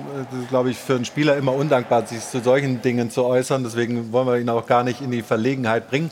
Wenn ich da das Bild sehe, David, hinter dir steht so, so ein Kicker. Ich meine, du hast ja gerade gesagt, du bist noch nicht lange dabei, aber äh, äh, bist du da genauso gut wie auf dem linken Flügel oder, oder sind da andere besser? Ich muss sagen, ich sitze zum ersten Mal hier in diesem Raum. Also, okay. Ich habe mit dem Kicker hier noch nicht so viel zu tun gehabt. Ähm, ich bin eher öfter draußen am Platz ähm, und habe da Fun mit den Jungs. Ähm, bei dem, was wir am liebsten machen beim Fußballspielen. Ähm, und den Kicker überlasse ich lieber hier dem Mediateam oder so. Ach, das ist, ach, das, ist das Mediateam, was da den Kicker hat. Verstehe. Jetzt äh, lass uns mal Richtung Champions League gucken. Da, ja, okay. Äh, zur Champions League, ich meine, da äh, steht ja jetzt auch äh, was Tolles an. Das ist ein Highlight, oder? Ja, natürlich. Ähm, also für mich persönlich, ich hatte mir sogar Real Madrid gewünscht. Ähm, ist meine erste Champions League-Saison, dass ich dann direkt äh, sozusagen das zweite Spiel äh, in Madrid spielen darf, ist natürlich ein riesen Highlight und ich glaube, es gibt kein besseres Ergebnis als ein 3-0 gegen Dortmund, um nach Madrid zu reisen. Aber ist da auch schon ein bisschen Druck drauf, ne? Das erste Spiel verloren, also in Madrid. Was rechnet ihr euch da aus? ja gut, wir reisen jetzt nicht mal nach Madrid und, und sagen, dass wir, dass wir da Angst haben zu verlieren oder unter die Räder zu kommen. Ich glaube, gegen Donetsk, äh, das war einfach so ein Stück weit äh, so eine Warnung für uns als Mannschaft, wie schnell das gehen kann. Ähm, aber wir werden jetzt ein ganz anderes Gesicht zeigen, werden uns gut auf den Gegner einstellen, werden wieder einen guten Matchplan mitkriegen. Und dann werden wir auf jeden Fall probieren, ähm, das gleiche Gesicht, was wir gegen Dortmund gezeigt haben, als ein Team, als eine Einheit aufzutreten. Und dann werden wir sehen, was wir in Madrid holen können. Also dann kannst du dich erinnern, dass du das erste Mal ins Bernabeu eingelaufen bist, was da so äh, pulsschlagmäßig los war? Ja, ähm, kann mich nicht so ganz genau erinnern jetzt, aber ich weiß, dass das immer die Highlights waren. Ähm, ich weiß, mein, mein erstes Tor habe ich in Barcelona geschossen, äh, deswegen äh, an das kann ich mich besser erinnern. Ansonsten haben wir aber gute Spiele, ähm, kann sich auch erinnern, oft in Madrid gut ausgesehen und äh, gute Spiele gemacht. Was raus es gibt RB ja nichts zu Schöneres für einen Fußballer. Ja, also wenn sie sich so präsentieren wie gestern, dann äh, kann man da schon was holen. Also so ist es nicht. Ähm, ähm, David äh, hat Selbstvertrauen, die Jungs haben gestern Sel- Selbstvertrauen getankt. Ähm, ich glaube, für uns, äh, für den deutschen Fußball wäre das schon schön, wenn die was holen. Also jede Menge Highlights unter der Drücke Woche. Ähm, wir drücken sowieso die Daumen unseren deutschen Mannschaften.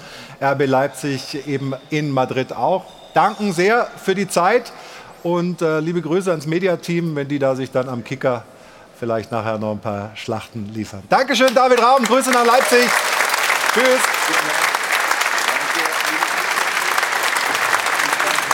Und wir sprechen hier gleich weiter, haben aber zunächst die Quoten fürs Freiburg-Spiel am heutigen Sonntag und die liefert Anna Dollack. Und dann in anderthalb Minuten gut sind wir hier gleich wieder im Stahlwerk Doppelpass. Anna, bitte.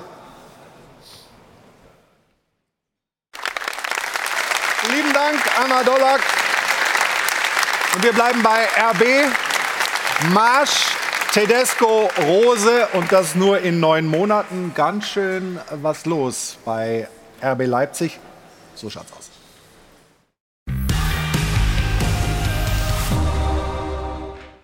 Rose passt halt doch zur Dose.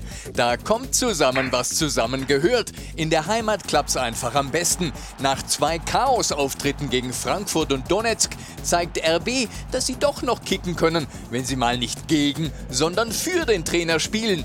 Der gebürtige Leipziger Rose erweist sich jedenfalls als perfekter Sachsenflüsterer. So schaut's aus. Oliver Minzlaff wusste schon nach dem 0 zu 4 gegen Frankfurt, dass seine Männerfreundschaft mit Tedesco zu Ende ist. Vielen Dank nochmal für den schönen Pokal und Arrivederci Bello.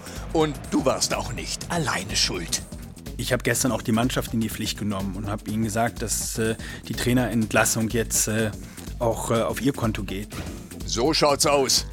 Rose ist schon Minzlaffs dritter Trainer in den letzten neun Monaten. Sein Tempo bei der Verpflichtung eines neuen, genauer gesagt dieses neuen Sportdirektors ist dagegen etwas schleppend.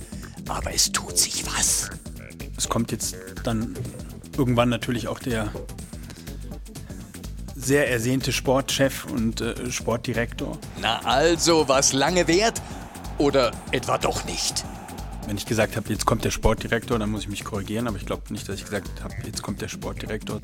Natürlich nicht. Hier nochmal zum Beweis der Satz, den Minzlaff nicht gesagt hat. Es kommt jetzt dann irgendwann natürlich auch der sehr ersehnte Sportchef und äh, Sportdirektor. So schaut's aus. Na, zum Glück funktioniert Rose bis jetzt auch schon ohne Eberl, wobei man da in Leipzig ohnehin gar keinen Druck aufbauen wollte. Ich erwarte keine Wunder ähm, und äh, man wird, äh, selbst wenn wir zwei Niederlagen haben, äh, werdet ihr mich nicht in der Mixzone von einem beschissenen Start sprechen sehen. Ach was, Rose hätte also die uneingeschränkte Geduld von Minzlaff genossen. Und was sagte der Rasenballboss neulich, nachdem Tedesco die Saison mit zwei Unentschieden begonnen hatte? Na? Er sagte, das ist natürlich ein beschissener Start. So schaut's aus.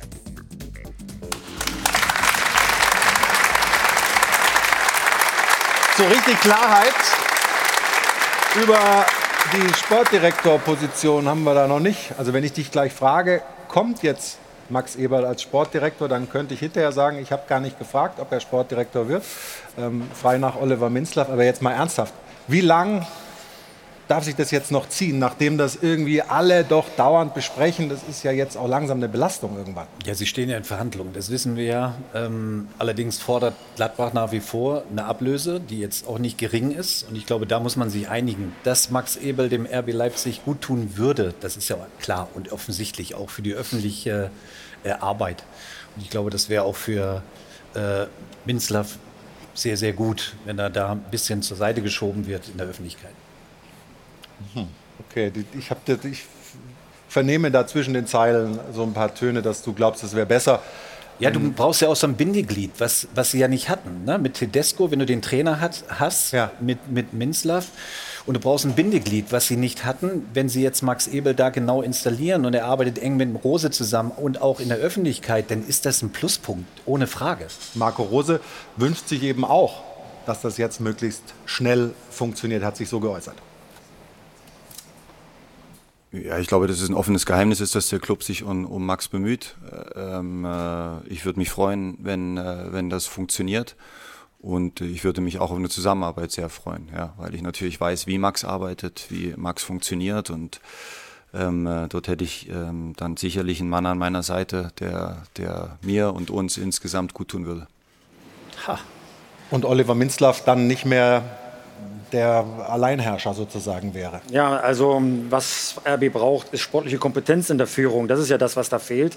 Dafür gibt es zu viele Fehler in den letzten anderthalb Jahren, die da passiert sind. Also bei Jesse March, der hat selbst gesagt, er glaubt, er passt nicht zur Mannschaft. Dann hat man versucht, das ein bisschen in den Herbst zu retten.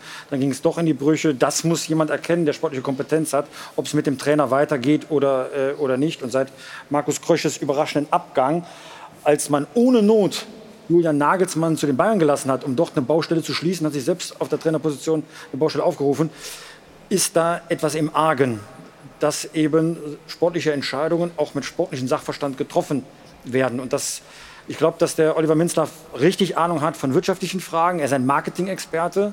Sport ist aber eine ganz andere Disziplin und das sollte jemand tun, der sich auskennt. Deswegen kann man RB nur gratulieren, wenn Max Ebel kommt. Es wird aber auch höchste Zeit.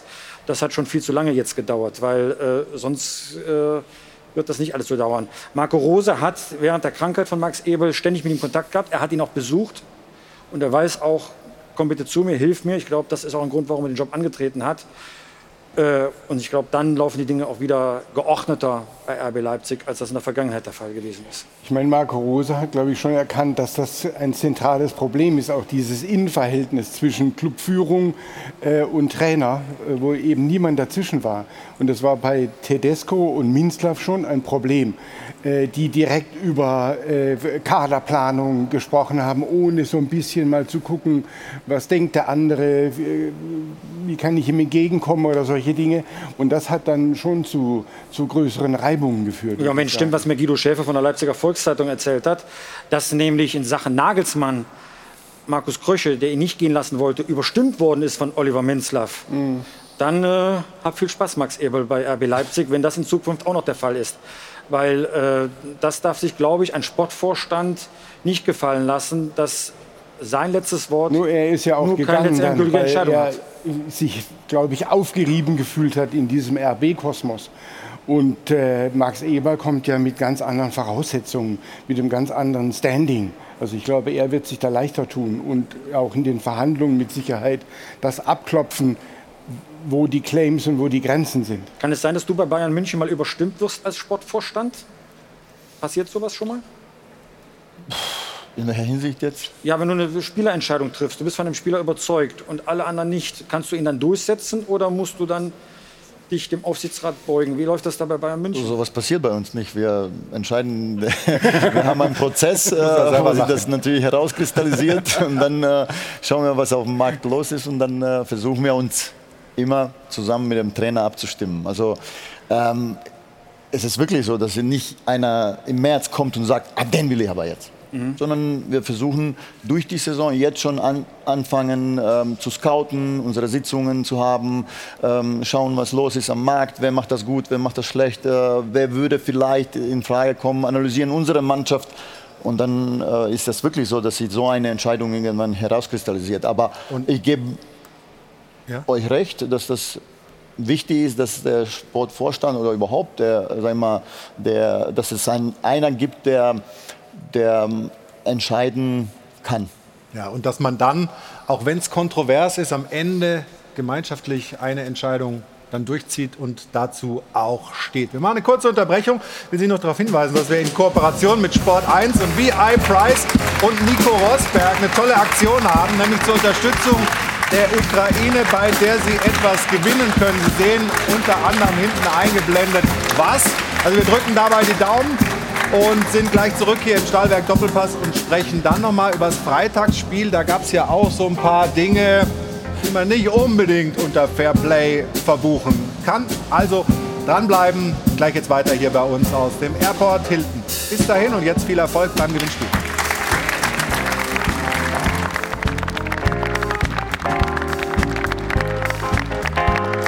Doppelpass aus München, aus dem Hilton am Flughafen. Hajo von Hadel und Band.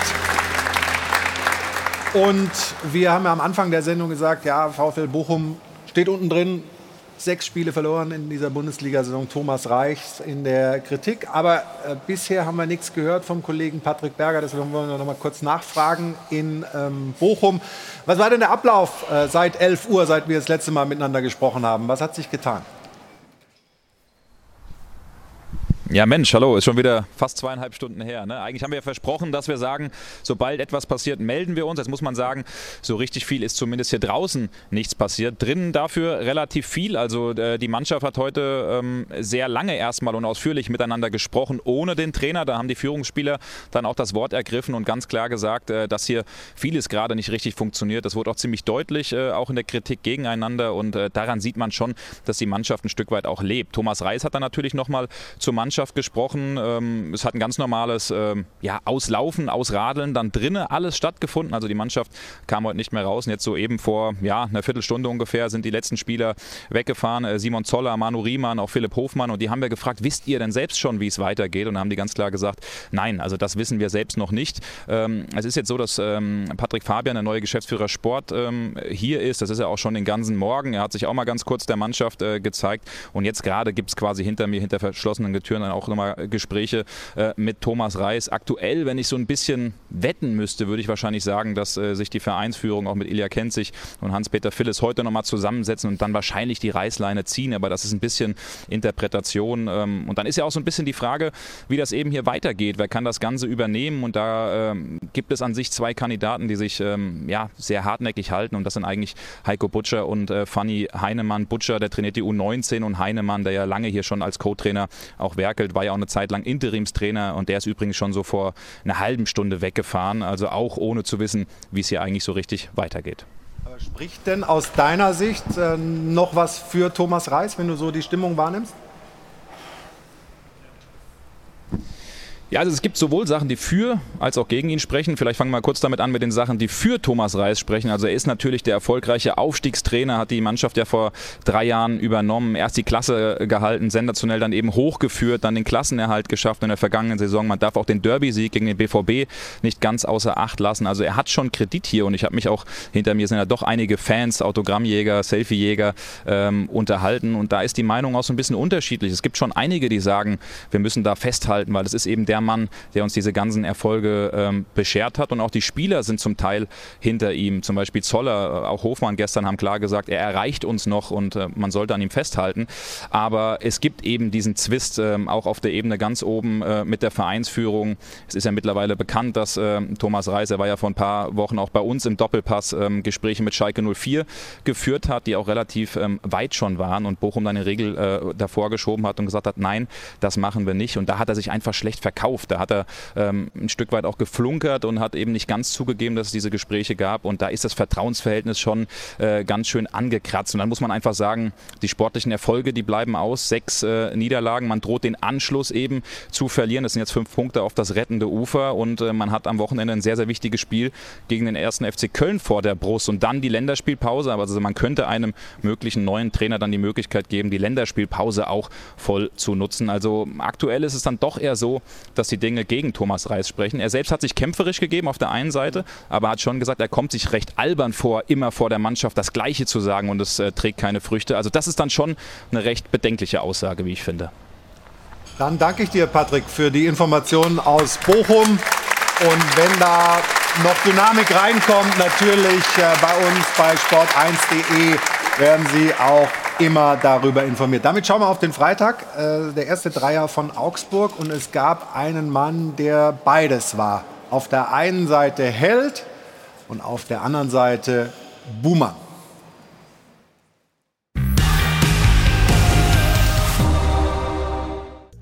Gezeigt hat das allen. Sich nichts bieten lassen im Weserstadion. beleidigt mich ja fast jetzt äh, zweite Halbzeit.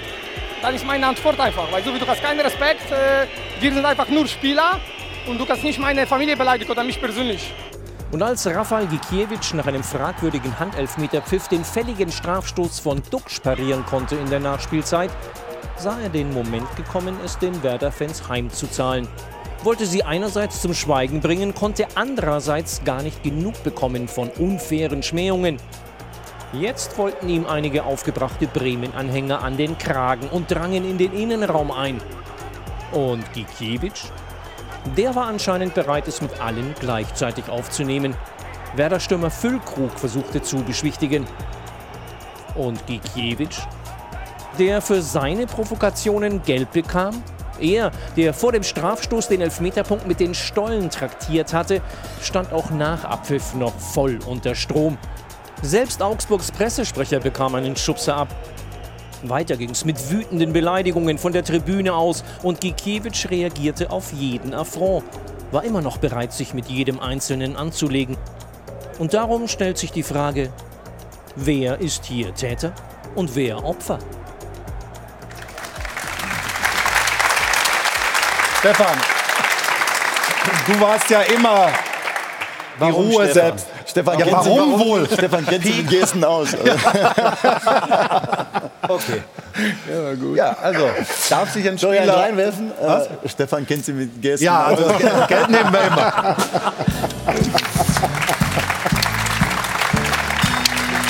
Sechs Euro, okay? Darf er sich so provozieren lassen? Darf er so provozieren? Wie, wie, wie kannst du dich reindenken? Du hast dich ja auch manchmal mitreißen lassen. Manchmal. Ja. ähm, also er wird ja auch provoziert, durchgehend. Ja, klar, sag also du ja. hast die Kurve im Rücken. Deswegen haben wir wirst- gefragt, wer ist wirst Täter, wer ist Opfer? Du wirst durch. Ja, er ist beides. Ja, komm. Also ein bisschen mehr Jetzt kannst du noch beitragen. Also du willst ein paar Anekdoten hören, oder wie? ähm,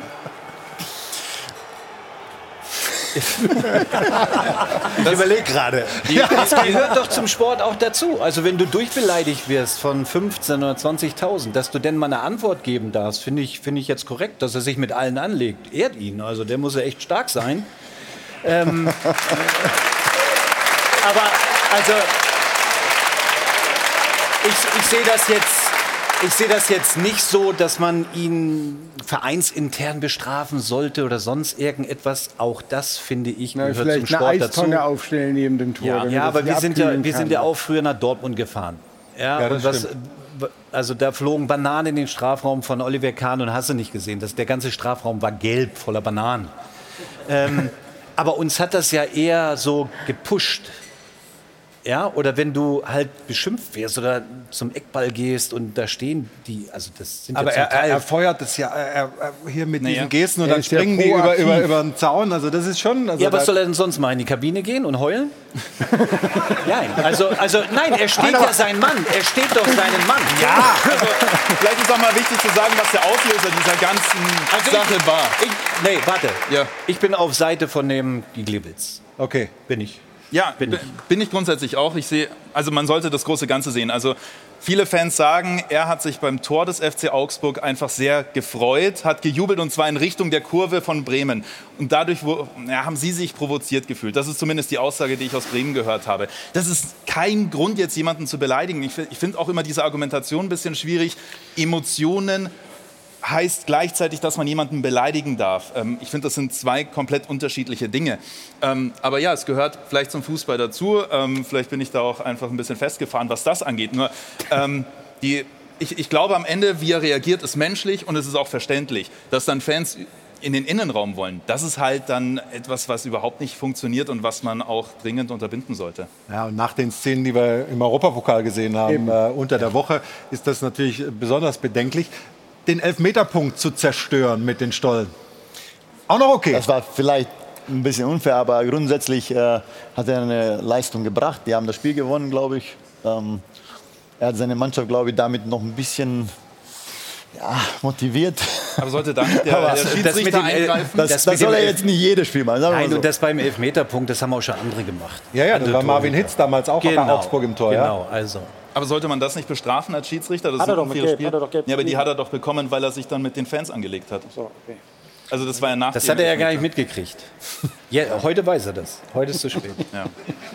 Also ähm, es ist so ein, es ist wieder so ein, so ein Fall, wo man sagt, auf der einen Seite freuen wir uns über alle Emotionen, ja, wenn nicht alle nur irgendwie Aber diplomatisch er hat ja niemanden beleidigt. Er hat doch nur. Aber er wurde beleidigt von den Rängen, das Ja. hat er gesagt. So, ja, und das- Ja, das So. ist ja was ganz Neues im Fußball. Also ich meine, äh, die Sache ist ja. Da haben die Sie auch wieder recht. Die Sache, die Sache ist ja ganz einfach auch von seiner Seite aus dem Ruder gelaufen.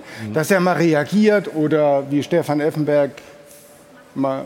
Hat den Finger gezeigt Ja, den ne? Ja, aber solange er den Also Finger hat nicht zeigt, ist doch alles in. Ordnung, oder? Bitte? Solange er den Finger nicht zeigt, ist doch alles in Ordnung. Naja, aber ich meine, er hat es ja wirklich übertrieben. Er hat aus diesem Ding ja eine, eine Serie gemacht, die über, keine Ahnung, gefühlt eine Stunde Ja, dann der ging. wurde aber auch 90 Minuten durchbeschimpft. Ja, mein Gott im Himmel. Oder 45. Dann kann er, die Steigerung ist dann Eric Cantona oder was?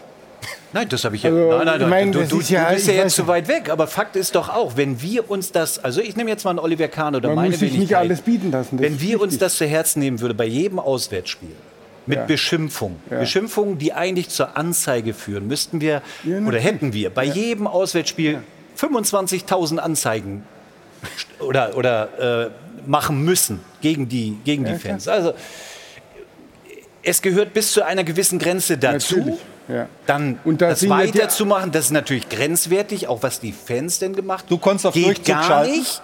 Oder gab, du konntest da auf Durchzug schalten oder gab es auch Sachen, die dich dann so am Herz berührt haben, so wie das offensichtlich jetzt bei Ja, in Köln war mal so eine Aktion, ja. Als wir mit Gladbach in Köln gespielt haben. Das war ein hochbrisantes Derby, ist es ja heute noch. Ja, wenn du da also beleidigt wirst und was denn auf deine Familie geht, da muss ich sagen, da ist so auch so. Aber das wollen wir jetzt, da wollen wir jetzt nicht drüber reden. Ich hoffe, Sie haben daraus gelernt. Am Ende sollte es doch darum gehen, die eigene Mannschaft zu unterstützen und nicht den Gegner fertig zu machen. Als Fan. So gehe ich zumindest ins Stadion. Und das wäre natürlich die schöne, heile Welt. Ich weiß, es ist nicht Ich meine, da realistisch. ist ja schon ein bisschen ein Problem aufgetaucht in den letzten Wochen, wo man äh, das Gefühl hat, äh, dass die Vereine vielleicht ein bisschen mehr tun sollten oder ein bisschen mehr einschreiten. Vielleicht auch der Verband, wenn solche Dinge passieren wie äh, bei In Nizza, Köln, in, in Frankfurt und all solche Dinge. Die- Das geht ja nur weit über, die, über das erträgliche Maß hinaus. Die Frage, was willst Ja. du machen? Zum Beispiel Punktabzüge für die Aber Vereine, wie nicht, weil auch jemand immer. beleidigt wird. Nein, nicht wenn ihr Aber wenn wir sehen, Platz es ist ein, ein hochemotionales Thema, auch Gewalt, hier in der Runde. äh, Nur, bereit durch die Gegend rennt. nur ich habe immer den Blick auf die Uhr. Und Jana scharrt mit den Hufen, ist nämlich jetzt dran, hat da auch ein paar Reaktionen aus dem Netz äh, zu diesem Spiel und zu, ja, der ähm, Verhaltensweise des Torhüters zum Publikum. Bin ganz gespannt, was da kam. Ja, ich hoffe, du erwartest jetzt nicht von mir oder vom Netz eine Lösung zu dem Ganzen. Die habe ich nämlich auch nicht Lösung. parat. Aber zumindest habe ich ein paar Reaktionen und kann zumindest so viel verraten, dass die Nummer noch weiterging. Gikiewicz hat sich nämlich dann auch noch mal in seiner Insta-Story abends so gemeldet: Gute Nacht, der Teufel steckt hier im Detail. Natürlich dieser Smiley, der sich wieder eben den Finger vor den Mund hält. Dann die Fans wiederum am nächsten Morgen. Guten Morgen an jeden außer Rafael Gikiewicz. Ich weiß nicht, das Spielchen können wir jetzt, glaube ich, unendlich so weiterspielen. Jeden Morgen, jeden Abend. Und am Ende ist dann vielleicht die einzige Konklusion, dass bei der ganzen Situation als neutraler Zuschauer man sich dann einfach zurücklehnen sollte, eine Tüte Popcorn schnappen sollte und sich ein bisschen amüsiert. Das ist übrigens Big E. Das ist ein äh, Wrestler von WWE. Okay, das ist Ja. der Mann aus dem Social Media. Da bin ich dabei. Und der ist auf diesem, der ist der auf dem Kanal da. So, kurze Pause. Dann melden wir uns gleich nochmal zurück. Blicken voraus auf eine tolle Champions League-Woche mit fantastischen Spielen der deutschen Mannschaften. Hochrisikospiel, Marseille, Frankfurt und viele, viele tolle Partien. Das streifen wir gleich noch. Nach einer kurzen Pause sind wir wieder hier im Airport Hilton. Bis gleich. Willkommen zurück im Stahlwerk Doppelpass. Ich habe den Witz verpasst. Wir haben hier gerade so einen kleinen Lachflash, weil Stefan sich bei Twix anmelden wollte. Der Reiter heißt jetzt Twix. du hast da noch was zu tun mit ihm. um ich bin doch nicht mal auf der Plattform. Was soll ich denn da machen? Du meinst, das ist alles hoffnungslos bei Stefan Ja, das kannst du vergessen. Wenn, wenn Sie das nicht verstehen, Twitch. liebe Zuschauerinnen und Zuschauer, was wir hier machen. Es gibt den ganzen Doppelpass ja bei uns auf der App auch nochmal zum Anschauen bei YouTube und so weiter. Also wir haben hier einen Social Media Workshop heute gehabt, in Ansätzen. Jetzt ist Jana Rositzer bei uns in der Runde und äh, wir wollen wissen, ist Geld zusammengekommen, außer dem, was wir hier so reingeworfen haben, spärlich ins Schweinchen? Ja, aber hallo, wie viel Sendezeit haben wir? Ich brauche heute ein bisschen, um das hier musst, alles du musst schnell reden. Auch das noch. Und Ja. das beim Vorlesen ist ja eh meine Stärke. Über 700 Euro sind zusammen. Wow, das ist aber toll. Und jetzt Achtung. Danke an den Fanclub Schledde and Friends. Rolf Benz Rampe, Nelio aus Raubling, das ist ein kleiner Bayern-Fan, der ist hier heute im Publikum mit dabei. Da vorne sitzt er dann da. Sehr schön. Der FC Bayern Fanclub Dietmarschen. Wir haben Junggesellenabschied hier. Alna Tress, die sind gestern Abend losgezogen, heute noch hier. Das sieht noch gut aus. Dominik Schütz und Lea Arnold, Armbrust Gebäudedienste aus Groß-Gerau, BNI Darmstadt Chapter Lichtenberg, dann der Horbacher Kerb mit dem Königlich Bayerischen Vollgasorchester, klingt auch spannend. Der FC Bayern Fanclub Schauen wir mal aus Freigericht Horbach, der VfB Fanclub RBS Bergheim 1977 e.V., Thomas Kürz aus dem Schwarzwald, Mirko Borchardt aus Schwedt und der Fußballclub City Schwedt, eine Spende aus der Kurve in Sulz am Eck und die sechs Freunde aus der Eifel mit Jupp Johannes, Ömer, Daniel Wippo und Tobi. Ach nee, und EZB Watterunde. Stopp, es geht noch weiter. Markus aus Basel und Jens Andersson vom SG Aufbau Weizenburg. Über 700 Euro. Vielen Dank, danke. Kurz durchatmen, Jana. Aber Moment.